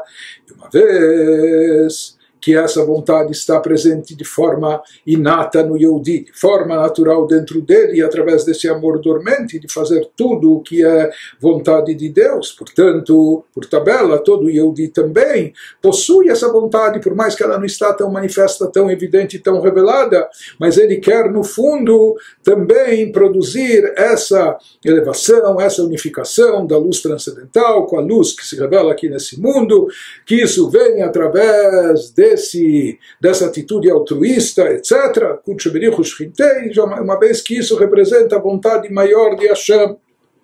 והיינו ייחוד העליון שבאצילות הנעשה בהתעוררותא דילתתא על ידי ייחוד נפש האלוקית והתקללותה באור השם המלובש בתורה ומצוות שעוסקת בהם והיו לאחדים ממש כמו שנתבהר לעיל. Então ele nos diz que essa fusão de que estamos falando aqui, fusão do que? Desses dois níveis diferentes. A luz transcendental de Deus, que está acima do universo, a luz infinita e ilimitada, com aquela luz que se condensa e se limita para dar energia vital ao mundo essa fusão da abençoada luz infinita com a Shekhinah, a luz que repousa aqui embaixo, chamada de Shekhinah, esse é o mesmo fenômeno que a gente já discutiu acima, no capítulo 40, a integração dos atributos divinos no alto, no mundo de Atzilut que lá nós também falamos no mundo de Atzilut, já que a revelação divina é muito intensa, portanto, lá a luz divina está completamente unificada com todos os atributos, as luzes, os eh, vasos, recipientes, enfim, e portanto lá existe uma integração completa entre os, todos os atributos de Deus e a luz divina original. Em outras palavras, quando a gente chega num nível muito elevado, numa revelação divina muito intensa, caem as diferenças, cai a individualidade, caem as características particulares, dando, dando vazão, dando lugar apenas à revelação divina da sua forma mais simples e elevada. Isso que nos falou Alter Rebbe, como nós já vimos, a integração dos atributos lá em Atzilut é causada o que desencadeia isso, incrível que pareça, essa integração, essa unificação em Atzilut no plano mais elevado, isso é causado por uma mitzvah feita aqui embaixo por nós, no plano terrestre. Que isso serve de um despertar de baixo na linguagem do Zohar então, isso acontece quando uma mitzvah é cumprida. Em resultado disso, nós vamos ver que a alma divina se funde com a luz de Deus presente na Torá ou nas mitzvot que ela estiver observando e é absorvida nela, e elas se tornam absolutamente uma coisa só, conforme explicado acima. Ou seja, cada um de nós aqui é portador de uma alma divina. Mas essa alma divina, o que, representa? A luz divina condensada, porque essa alma divina está incorporada, está num corpo físico, associada a uma alma animal, alma, alma energizante. Então, é uma luz divina, é uma partícula da divindade, mas é uma luz divina que foi condensada, que foi limitada para poder se adaptar a esse habitat, a essas limitações corpóreas, físicas terrestres. Não? Por outro lado, na Torá e Mitzvot, mesmo Torá e Mitzvot conforme estão presentes aqui embaixo no plano terrestre, sobre elas também paira uma luz divina, uma revelação divina, mas uma revelação divina transcendental, a revelação divina original que supera e está acima das limitações mundanas, e essa revelação é tão intensa a tal ponto, por isso a Torá é comparada com água, a água é a mesma água que estava lá em cima, na chuva que caiu aqui embaixo. Ou seja, que a Torá, mesmo estando aqui revestida em assuntos de ordem material, ou as mitzvot com coisas palpáveis, materiais, físicas, mesmo assim, elas contêm dentro de si a luz divina, transcendental, original, acima das limitações do mundo. No momento que a pessoa, como nós falamos, a pessoa tem a sua alma divina, mas essa alma divina representa uma revelação condensada, limitada da luz divina que está incorporada no corpo físico, material, etc. Mas no momento que ela se dirige à Torá, estudando a Torá, no momento que ela realiza uma mitzvah, cumprindo uma mitzvah, ou seja, ele, o sujeito, o portador da alma divina, da luz divina condensada, se une ao objeto, objeto de Torá e mitzvot, que contém e possuem dentro de si a luz potencial divina na sua forma original transcendental acima das limitações mundanas, mesmo quando elas estão aqui no mundo terrestre. Então, o que acontece com isso? A própria pessoa transcende as suas próprias limitações. É? Então, isso que ele nos diz, isso é o que acontece quando a alma divina da pessoa se funde com a luz de Deus presente na Torá ou nas mitzvot que ela estiver observando. Então a pessoa, a sua própria alma, a sua divindade é absorvida nela, na Torá, nas mitzvot, etc. Então elas se tornam absolutamente uma coisa só, o sujeito e o objeto, a pessoa que está estudando a Torá e a Torá que ele estuda, a pessoa que está cumprindo as mitzvot e as mitzvot que estão sendo realizadas por ela, e ele se unifica com essa luz transcendental de Deus. Isso que ele nos diz, que על-ידי זה מתייחדים גם כן מקור התורה והמצוות, שהוא הקדוש ברוך הוא, עם מקור נפשו האלוקית הנקרא בשם שכינה. שהם בחינת ממלא כל עלמין ובחינת סובב כל עלמין, כמו שנתבהר במקום אחר, באריכות. Então aqui ele nos fala porque por meio disso, dessa integração, a pessoa também faz a fonte da Torá e das mitzvot, que é a energia divina sobrenatural, designada como Santíssimo Bendito seja, ou seja, isso está ligado com o conceito, a luz divina transcendental presente na Torá e mitzvot está ligada com o conceito de Kutcha Berichu, o santo sagrado, isso significa aquilo que não está no plano laico terrestre, mas aquilo que é transcendental, mas ele faz com que isso possa fundir-se em Atzilut com a fonte do componente mundano da sua alma divina, porque originalmente todas as nossas almas emanam de Atzilut, que é chamado de Shekhinah, ou seja, a pessoa consegue, através de Torah e Mitzvot, desde que ele tenha também essa kavaná, ele tenha essa consciência, conscientização, tenha isso não só em mente, mas sinta e vivencie isso com essa kavaná, ele consegue unificar Kutchaberichu, essa luz transcendental divina presente na Torá e nas mitzvot, com Shchintei, com a Shekhinah, que representa a fonte de luz e energia que vem de Atzilut para todas as almas de Israel, que seria aquela, aquela luz condensada, aquela luz que foi limitada. Porém, aqui ela se unifica com a luz original também, superando as suas próprias limitações. Isso que ele nos diz na linguagem do Zohar, a energia mundana Shekhinah, que isso seria a energia de Deus revestida aqui nesse mundo limitada, condensada. E a sobrenatural, que seria o Kutchaberichu, o Santíssimo Bendito seja, são também denominadas, numa outra terminologia cabalística eh, que consta no Zohar, elas também são eh, denominadas de Memale Kolalmin e Sobev Kolalmin a luz que preenche todos os mundos, isso faz alusão a Shekhinah, ou a luz divina que foi condensada e foi limitada para poder preencher, dando existência e energia para todo ser e criatura, e a luz, Sovev Kolalmin, aquela que transcende todos os mundos, que ela equivale ao conceito de Kutchaberichu, do santo, bendito seja, aquela luz transcendente. Não? conforme explicado em outro lugar detalhadamente. Então, esses dois níveis de Kuchaviri Hushchintei são os mesmos dois níveis mencionados no Zohar de Memale Kolalmin e Sober Kolalmin, a luz preenchente, a luz transcendente. É? Então, preenchente se refere a Deus conforme ele se reveste condensa sua luz aqui nos mundos inferiores e a luz transcendental, Sovet Kolalmin, se refere à divindade conforme ela está na sua forma original, acima do mundo e do universo, por isso ela engloba, cerca a todos por igual, por igual e aqui através dessa intenção, no cumprimento de Torah existe essa fusão maravilhosa entre esses dois níveis. Estamos no meio do capítulo 41 do Likutei Amarim, Sefer Beinonim, primeira parte do Tânia.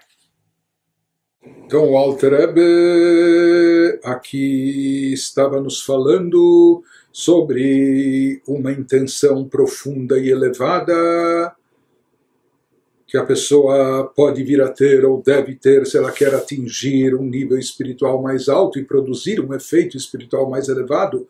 Mas para isso a pessoa precisa transcender, precisa se superar precisa se desprender de si mesmo, de si próprio, do seu próprio interesse, até mesmo espiritual, da sua individualidade até mesmo espiritual, e vincular-se a todas as almas, visando e procurando não só a sua elevação particular, mas a fusão, união e o efeito que isso produz entre todas as almas com todas as almas conjuntas, que isso produz um efeito maravilhoso, e nós vimos que por mais não é toda pessoa que tem esse nível de altruísmo, que é um grande tzadik, tzadikim, líderes espirituais, eles de fato estão preocupados não somente com si, mas eles visam toda a comunidade e a espiritualidade de uma forma mais elevada, aquilo que satisfaz a Deus, eles visam a satisfação do Criador e aquilo que produz um efeito mais elevado, magnífico, essa unificação no plano espiritual, etc.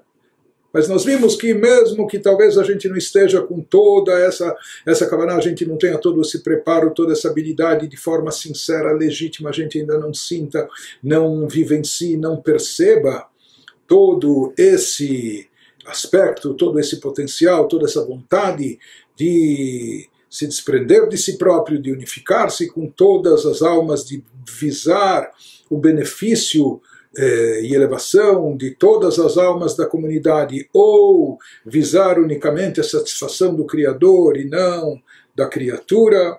Né? Mas nós vimos que um pouco disso a pessoa tem, através do seu amor inato que, que existe dentro de si, que isso é uma herança que nós herdamos dos nossos sagrados ancestrais, dos nossos sagrados patriarcas, então ele nos fala que a pessoa deve pelo menos exercitar esse a reflexão, meditação nesse nesse conceito, visando isso, por mais que ainda ela não né, na sua forma completa, ela ainda não possui isso de maneira evidente e revelada, mas dentro do amor dormente, inato, que se faz presente em todo o Yehudi, existe esse aspecto presente também.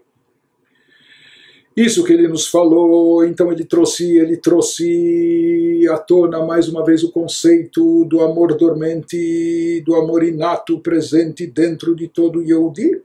E nós falamos que através desse amor existe de forma natural um Yehudi preencher de forma completa tudo aquilo que é a vontade de Deus na sua melhor maneira da sua forma mais plena. Então, isso que nós falamos que a pessoa precisa recorrer a esse amor para atingir esse nível mais elevado. Essa kavaná, essa intenção de Ihud, de, de unificar, trazer uma, uma fusão unificadora entre a luz transcendental de Deus e a luz revelada e condensada na forma de Shekhinah aqui nesse mundo. Então nós falamos que essa kavaná, essa intenção, preenche aquilo que é, é, o desejo maior de Hashem, que no fundo isso também é um desejo de cada um de nós, através do amor inato. Pelo menos um pouquinho disso cada um de nós tem, por mais que nem, nem perceba a nível consciente. Porém, quando se trata da kavaná básica, da kavaná elementar, qual a kavaná básica ao estudar Torá, ao cumprir mitzvah, que a pessoa simplesmente quer com isso se conectar a Deus, aprofundar a sua conexão e sua ligação ao Criador. Essa é a Kabbalah básica. Essa é a Kabbalah anterior que a gente mencionou, a unificação, a fusão dos níveis transcendentais com os níveis aqui condensados e revelados embaixo. É uma coisa esotérica, mística, muito elevada e exige muito altruísmo da pessoa não estar visando apenas o seu benefício próprio espiritual, ou mais do que isso, que a pessoa visa aqui apenas e tão somente preencher a vontade de Deus e não seu interesse espiritual espiritual. Isso são coisas muito profundas e elevadas. Mas voltando ao nível básico e elementar, ou seja, a Kavaná que cada um de nós pode e, portanto, deve ter ao estudar Torá, cumprir mitzvot, que é a Kavaná, o objetivo, a intenção, o objetivo de se ligar a Deus, de aprofundar a sua conexão com Deus, então, para isso, não, se, não precisa se recorrer a todas essas explicações que, no fundo, um pouco no íntimo também tem, eh, talvez no subconsciente desse amor e etc. Diz, eh, essa, essa vontade de não estar apartado de Deus e sim de ligar-se a Ele, isso é algo mais presente de forma evidente em todo Yehudi. Isso que prossegue o Alter nos dizendo agora, Aval ichud beor Hashem, liot lachadim, בזה חפץ כל אדם מישראל באמת לאמיתו לגמרי, בכל לב ובכל נפש, מהאהבה הטבעית המסותרת בלב כל ישראל, לדופקה בהשם ולא להיפרד ולהיות, ולהיות נחרט ונבדל חס ושלום מייחודו ואחדודו יתברך בשום אופן, אפילו במסירת נפש ממש, traduzindo, porém, ainda que a pessoa ache difícil desejar verdadeiramente chegar àquele nível anterior de Kavaná que mencionamos acima, desejando verdadeiramente a fusão dessas energias divinas, a transcendental com a da Shekhinah, em prol de toda a comunidade, mesmo que isso seja eh, aparentemente difícil, talvez difícil para cada um de nós atingir, por outro lado, nos diz o Alter Ebe, todo israelita possui pelo menos o desejo genuinamente autêntico. Isso possui, de uma forma genuína e revelada, autêntica, de que a alma dele se funda com a luz de Deus e seja absorvida nela. Se eu não consigo ser tão altruísta, estar visando aqui a elevação de todas as almas, deixando de lado minha individualidade, perdendo de vista até o meu ego espiritual, se eu não consigo ter uma atitude tão sublime, tão, tão elevada, mas pelo menos o básico, que é a vontade de cada Yehudi de que a sua alma, ah, aqui eu estou, não é? assim como nós temos o instinto de sobrevivência até a nível físico, então aqui também existe esse instinto de forma espiritual, cada um de, nós tem esse desejo genuíno, autêntico, de que a alma dele, tudo bem, eu não estou conseguindo pensar, eh, eh, deixar de lado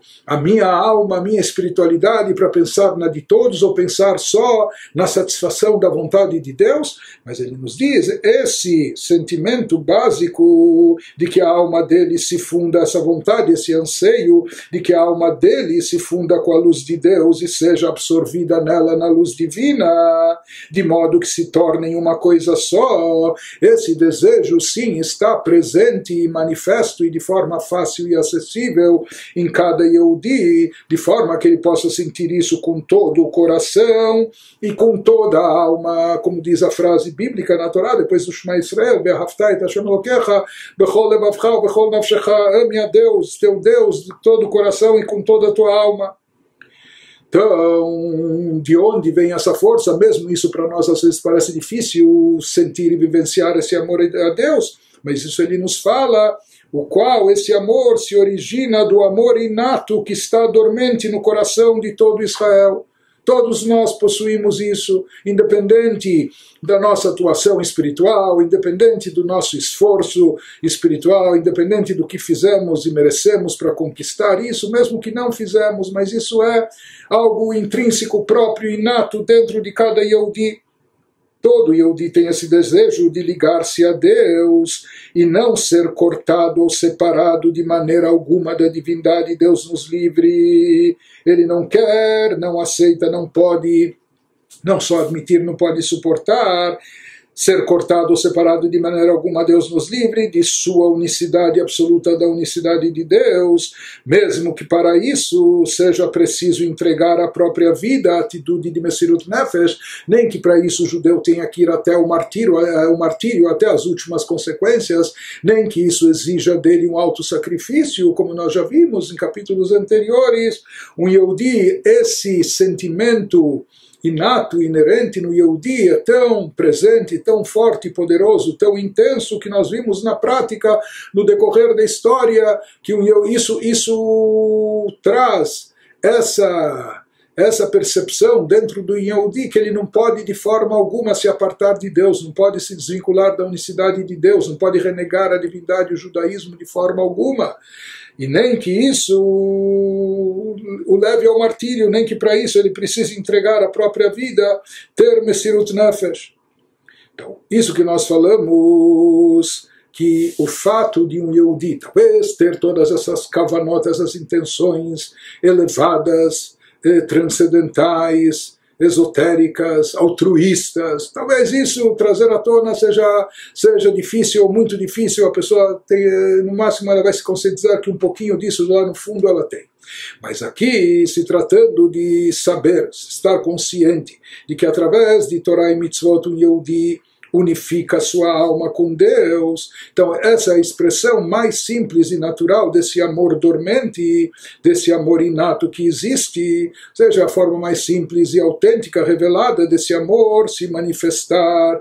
E esse amor, na verdade, ele é tão forte e intenso dentro de cada um de nós, como nós já falamos, que a tal ponto que até aquela pessoa aparentemente leviana, ou de fato leviana, ou aquela pessoa que nunca foi observante, etc., até ele é capaz capaz de entregar a sua própria vida em prol desse ideal. E aqui ele vai nos analisar esse conceito mais uma vez. Eh, por que, ele nos traz aqui o conceito de Messirat Nefesh? Por que, ele nos enfatiza que essa, essa emoção, esse sentimento inato dentro de um dia tão poderoso que pode levá-lo até, até entregar a própria alma, até o autossacrifício, até o próprio martírio. Então, por que, que é importante enfatizar isso aqui? Ele vai nos explicar, elaborar isso. Graças a Deus, assim esperamos, assim a gente deseja que no mundo civilizado como o nosso, a gente gostaria de ter a certeza que autos de fé ou de Eudim serem, serem decapitados simplesmente ou levados à, à fogueira simplesmente por somente por serem judeus ou, ou por manterem a sua fé monoteísta, etc. Então a gente gostaria de crer que isso não existe mais. E assim a gente espera. Mas ele vai nos explicar aqui o sentido mais delicado, profundo, espiritual por trás desse conceito. Que o conceito de Messirut Nefesh, de entrega da alma, não significa apenas e tão somente no sentido literal ir para o martírio, é? para a fogueira, pelo judaísmo, mas existe um sentido mais refinado, mais delicado por trás disso, que tem aplicação eh, geral para todos nós, em qualquer momento, em todas as épocas e sob qualquer circunstância. Isso que ele vai nos explicar em seguida. ועסק התורה ומצוות והתפילה הוא גם כן עניין מסירת נפש ממש. Na realidade, ele nos fala que, no sentido espiritual, estudar a Torá, cumprir mitzvot e rezar, essas atividades também constituem verdadeiramente Messirat Nefesh. Essas atividades não só de certa forma. Ele nos fala, elas se constituem verdadeiramente também num ato de Messirat Nefesh, de entrega da alma. Por quê? Será que aqui há, que tipo, não é, martírio literalmente, auto-sacrifício? O que, que significa? Diz Messirat Nefesh significa literalmente entregar a alma. Então essas atividades, Torah, mitzvot, tefillah, oração, elas são consideradas também uma entrega da alma, porque elas requerem devoção focada, elas requerem que a pessoa esteja em imersão dentro delas. O Yehudi, quando estuda a Torá, ele precisa mergulhar, emergir dentro do estudo da Torá, sabendo que aqui ele está se ligando com a sabedoria divina, com a própria divindade, ele está se unificando com Deus através do estudo. A mesma coisa quando ele vai cumprir uma mitzvah, um preceito ele deve ter uma devoção focada, sabendo que aqui está tratando-se de preencher a vontade divina, unificar-se com Deus através do cumprimento desse preceito. A mesma coisa tefilá, a reza é a comunhão, união do Yehudi, vinculando-se profundamente a Deus. Então, todas essas atividades espirituais elas requerem uma devoção focada a tal ponto como quando a alma da pessoa sair do corpo no fim da vida no fim da sua vida, tendo completado o tempo de vida bíblico de 70 anos, assim consta nos Salmos, né? Hoje a gente espera longevidade até os 120, mas nos Salmos ele falava eh, 70 anos em com força até 80, mas enfim, quanto a pessoa está nessa vida, nesse mundo, cumprindo Torah e Mitzvot e rezando, etc., então a devoção de sua alma a Deus será total, pois ela não mais estará preocupada com as necessidades do corpo. Ele nos fala assim como uma pessoa quando está se despedindo desse mundo, pessoa que está à beira da morte, ele não está preocupado com as coisas físicas, terrenas, materiais. Né? A pessoa já, já está indo, já está mais para lá do que para cá, como se diz. Mas, de certa forma, ele nos fala, no aspecto espiritual, a mesma atitude, a mesma coisa deve acontecer quando a pessoa se dedica a Torá, Tfilá, Torá, oração, mitzvot, ou seja, a pessoa deve estar focada totalmente no aspecto espiritual, com uma devoção tão intensa, de forma tal que ele não está, enquanto a pessoa está estudando Torá, mitzvot, o que se espera da pessoa nesse momento, enquanto ela está rezando, como se ela não está nesse mundo como se sua alma partiu desse mundo físico, materialista. Ela não está preocupada nem com os assuntos corpóreos, nem com as necessidades ou prazeres físicos, nem com a satisfação pessoal, autorrealização, nem com os bens materiais ou, enfim. Né? Em outras palavras, quando a pessoa se dedica às atividades espirituais de Torá, de mitzvot, de tefilá, de oração, ela deve mergulhar nessas atividades, contudo, esquecendo do mundo que o cerca, deixando de lado todos os aspectos físicos, corpóreos, materiais, como se ela não estivesse nesse mundo. Então esse é o sentido de Messilat Nefesh, de entrega da alma, que deve estar presente em todas as atividades espirituais, isso que nos diz o Alter Rebbe agora. Portanto, ele nos diz que essa ocupação da pessoa com Torá e Mitzvot deve ser de tal forma que ele se entrega com uma entrega, abnegação total a Deus. Por isso é necessário despertar também, na hora do cumprimento de Torá e Mitzvot e da Tfilah, o amor a Deus e no mínimo esse amor dormente inato que cada um de nós possui, estimulá-lo para que ele se revele. Então, nos, isso que ele nos explicou, no sentido literal, entrega da alma, Messirut Nefesh significa ir à morte. Né? Quando a alma se separa do corpo. E o que, que acontece quando a alma se separa do corpo? Ela já não está mais vinculada aos assuntos corpóreos, físicos, materiais, etc. Então ele nos diz o mesmo, de certa forma, deve acontecer quando a pessoa se dedica às atividades espirituais. Quando a alma se desvincula do corpo, aí então ela pode ascender aos níveis espirituais elevados e lá usufruir de espiritualidade. Isso lhe causa um grande prazer, um grande deleite no Ganeda, no paraíso, no mundo vindouro, etc. E de fato ela usufrui disso. Ele nos diz que da mesma maneira, por mais que aqui a gente não sente ainda, porque nós estamos ainda dentro do, do corpo dessas crostas terrestres materiais, então a gente não consegue sentir todo o prazer e deleite espiritual. Mas, da mesma forma, quando, de que quando a alma se desvincula do corpo, do plano corpóreo físico, assim também a pessoa deve se sentir, a pessoa deve investir na Torá, nas mitzvot, de forma tal que ele se desvincula, se desliga dos assuntos físicos e corpóreos como se não tivesse a ver com isso. Como, na hora que ele está estudando o Torá, na hora que está rezando, na hora que está cumprindo uma mitzvah, é como se ele não está nesse mundo. Na verdade, para poder estudar Torá, fazer as mitzvot com coisas físicas, ele tem que estar nesse mundo. Mas ele não está nesse mundo, ou seja, é como se ele não está, ele, ele, ele transcende as limitações físicas, mundanas, corpóreas. Ele supera isso, ou seja, esse mundo não lhe interfere, não interfere, não, não lhe atrapalha e etc. Então isso ele nos diz. A alma se unifica com Deus. Quando a alma está no Ganeden desincorporada sem o plano físico, lá também ela estuda a Torá, lá existe o conceito de reza, de louvor a Deus. Isso lhe causa extrema satisfação, porque lá na sua espiritualidade ela pode vivenciar o prazer, o deleite que isso causa. Ou seja, lá ela estuda a Torá e a luz da Torá está evidente, ela capta isso, e isso lhe traz uh, um transe, um deleite. Né? Daí vem o prazer das almas no Ganeda. Então, qual a diferença do Ganeda do paraíso e aqui? Aqui a gente também estuda a Torá. Aqui a diferença é que a luz da Torá não está revelada para nós, nós a olho nu, com os nossos olhos físicos no, no, corpo físico que a gente se encontra no mundo material, a gente não consegue perceber essa luz divina presente na Torá e por isso a gente não.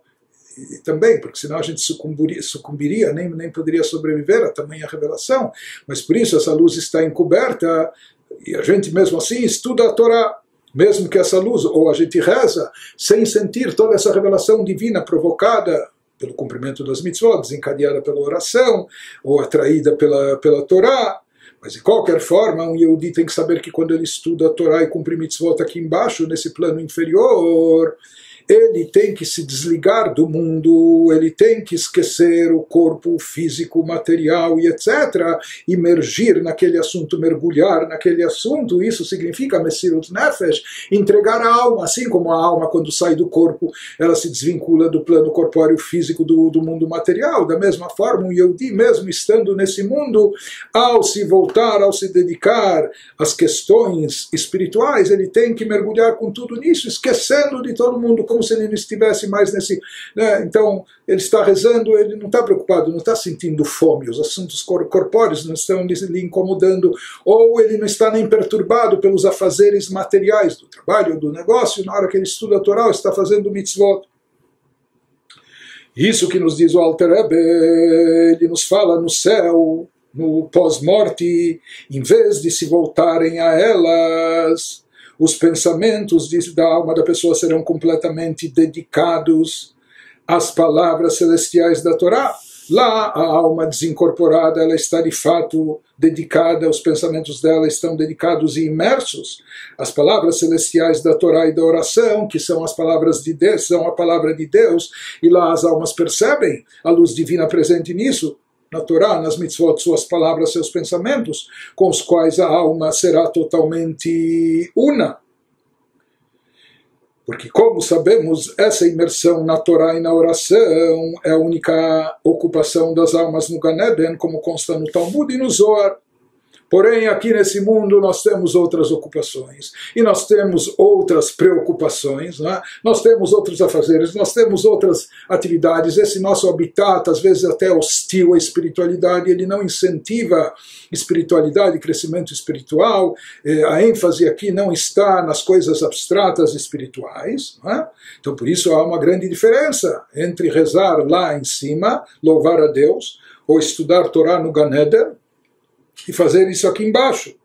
Então, isso que ele nos enfatizou, porém ali no céu as almas sentem enorme deleite. Lá as almas percebem o que está acontecendo com essas atividades espirituais, o que está se alcançando, desencadeando, a luz divina desencadeada, etc. Então lá, por isso as almas sentem enorme, enorme deleite ao apreenderem a luz de Deus e serem absorvidas nela Enquanto que na experiência terrena da Torá, quando aqui embaixo estudamos Torá, essa dimensão está ausente.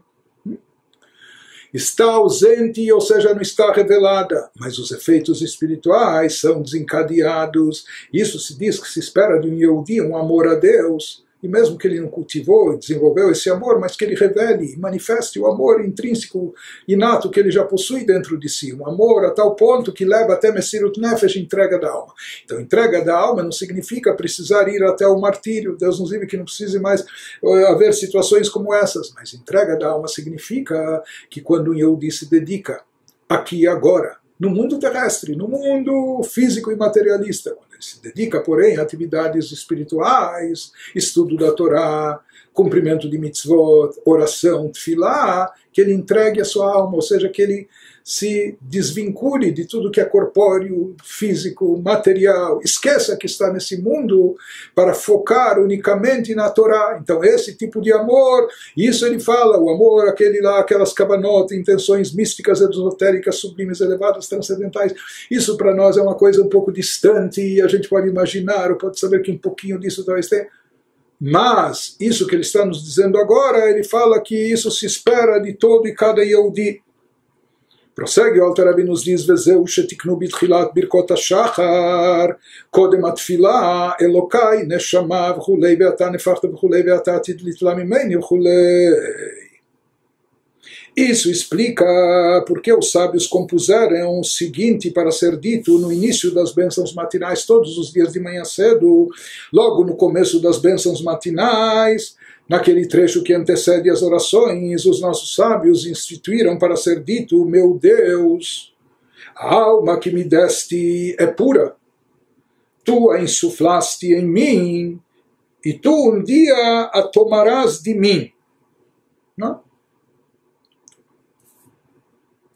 Então ele nos diz, pelo sentido literal, se a gente analisa essa, essa liturgia, essa frase, Aparentemente, se a gente está agradecendo a Deus pelo fato dele ter nos restituído a alma depois da noite de sono revigorada, por mais um dia de vida, etc., então a gente poderia apenas agradecer, Deus, a alma que tu me destes é uma alma pura, tu insuflaste em mim, etc. Mas por que, que precisa ser dito aqui também que no futuro ele irá, um dia a tomarás de mim, Deus irá tomar de volta a alma, irá retirar de nós.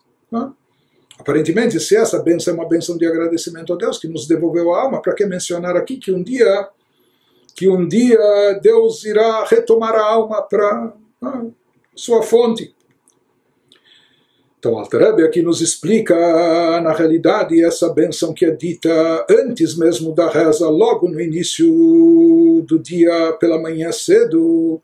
Isso é um preparativo para o nosso serviço espiritual do dia inteiro, ou seja, como dizendo que ao servir a Deus espiritualmente falando é necessário ter uma atitude de Messirat Nefesh, de entrega da alma, conforme a gente explicou até agora, ou seja, que a pessoa deve ter essa capacidade de se desprender do plano físico, corpóreo, material e suas limitações.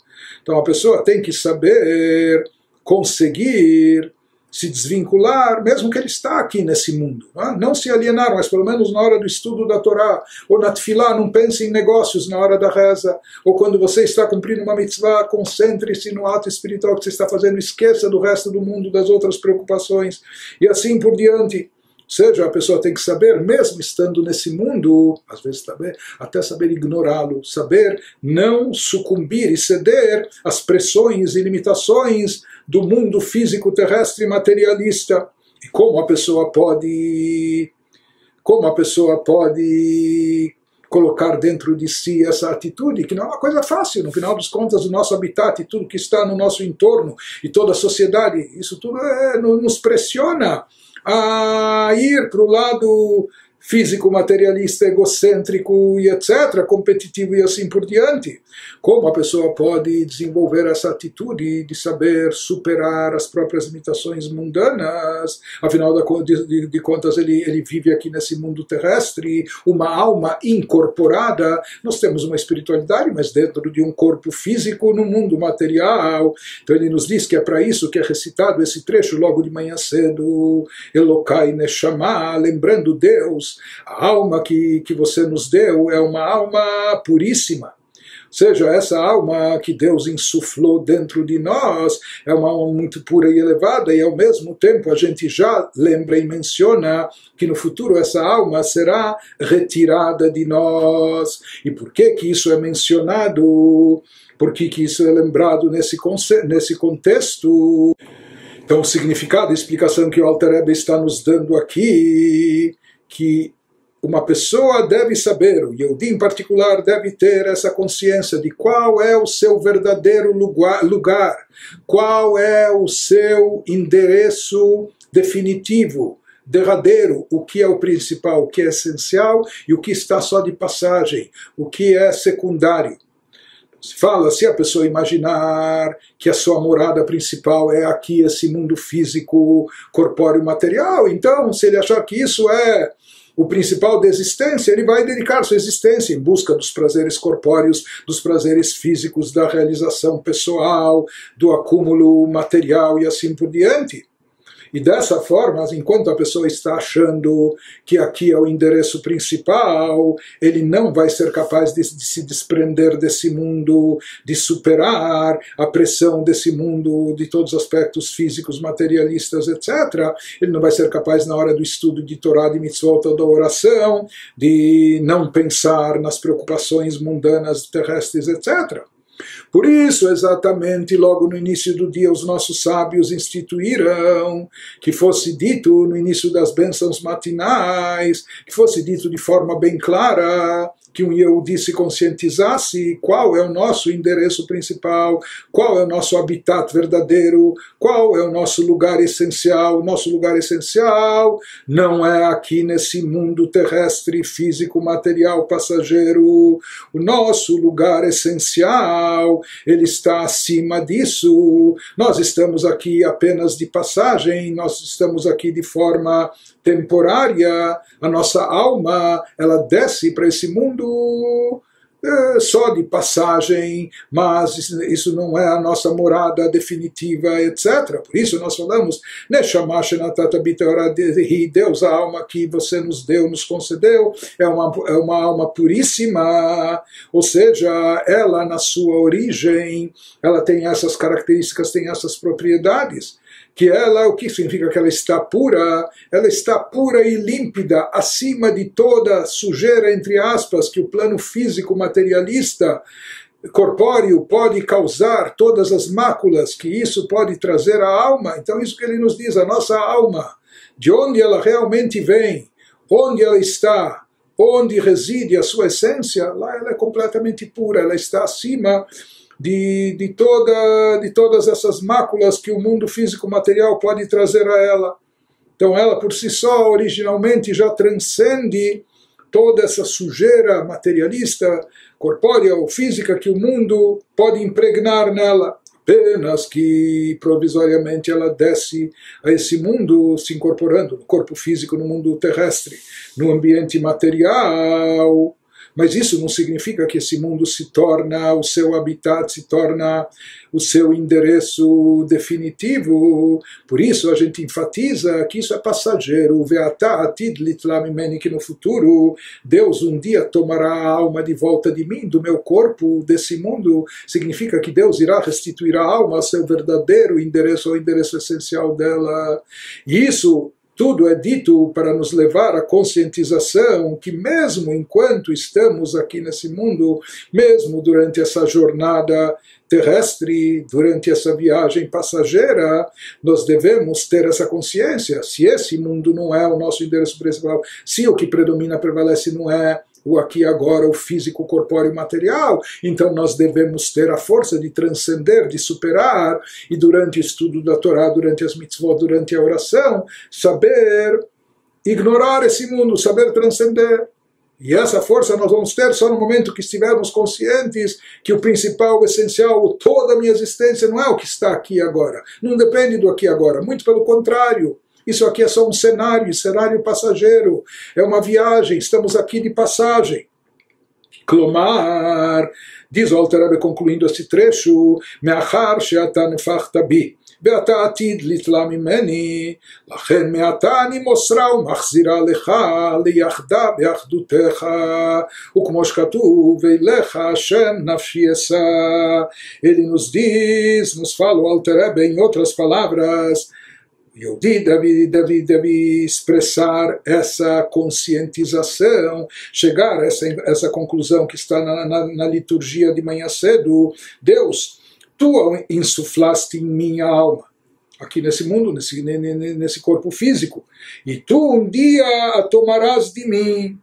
Então, já em outras palavras, que essa situação que nós estamos aqui incorporados no mundo físico, no mundo material, é algo provisório, passageiro.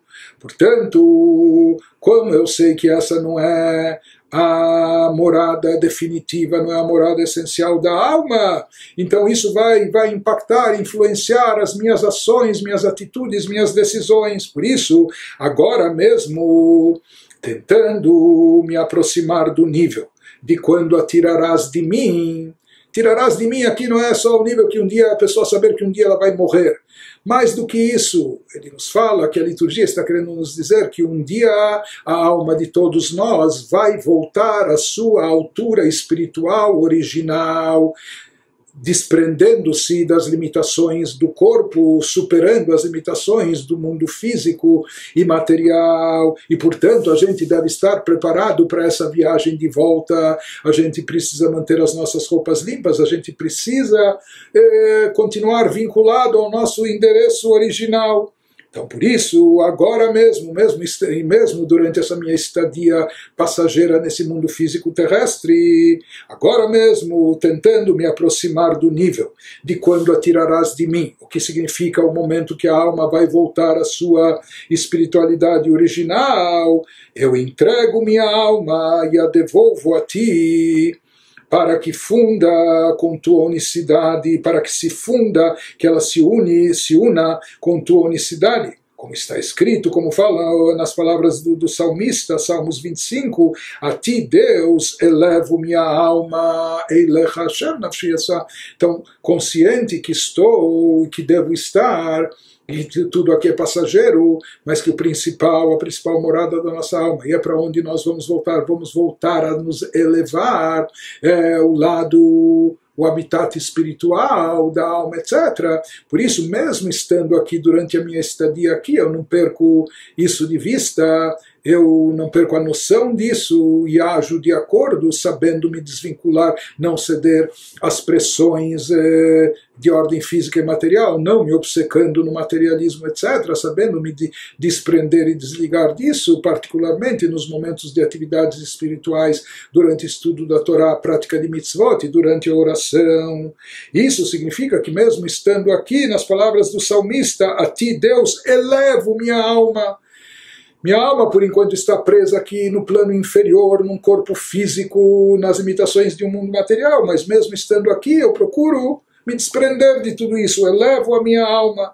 Como se eleva a alma, והיינו על ידי התקשרות מחשבתי במחשבתך בדיבורי בדיבורך, באותיות התורה והתפילה, בפרט באמירה להשם לנוכח, כמו ברוך אתה בקהי גבנה. Ele nos diz como eu elevo a alma mesmo estando aqui no plano corpóreo, físico, material, e o faço ligando devotada, e o faço ligando devotamente meus pensamentos a teus pensamentos. Quais são os teus pensamentos, os pensamentos de Deus? Os pensamentos que estão na Torá. Quando eu concentro os meus pensamentos nos pensamentos da Torá, eu estou ligando os meus pensamentos aos teus pensamentos. Né? E minhas palavras, as tuas palavras, as palavras que estão na Torá, ou mesmo as palavras da oração, por meio da Torá e dos textos de oração que estudo e recito com a devoção de uma alma desencarnada no céu. Na prática, nossa alma está aqui, presa a um corpo físico que limita, que tem seus anseios, que tem suas vontades, que tem suas tendências. Mas mesmo assim, Hashem Deus elevo, elevo minha alma, ou seja, mesmo estando aqui no, no mundo material e no corpo físico, eu procuro me ligar a Deus com devoção, com a mesma devoção de uma alma desencarnada nos céus, como se eu estivesse no mundo espiritual. Em outras palavras, na hora que você está estudando o Torá, na hora que você está rezando, na hora que você faz uma mitzvah, não é só faça de conta, esteja no outro mundo. É? Desligue-se do mundo físico e material, etc. Ele nos diz que essa sensação de entregar, de te entregar minha alma a Deus, é especialmente marcante quando me dirijo a Deus diretamente na segunda pessoa, de forma que a percepção da sua presença é particularmente intensa.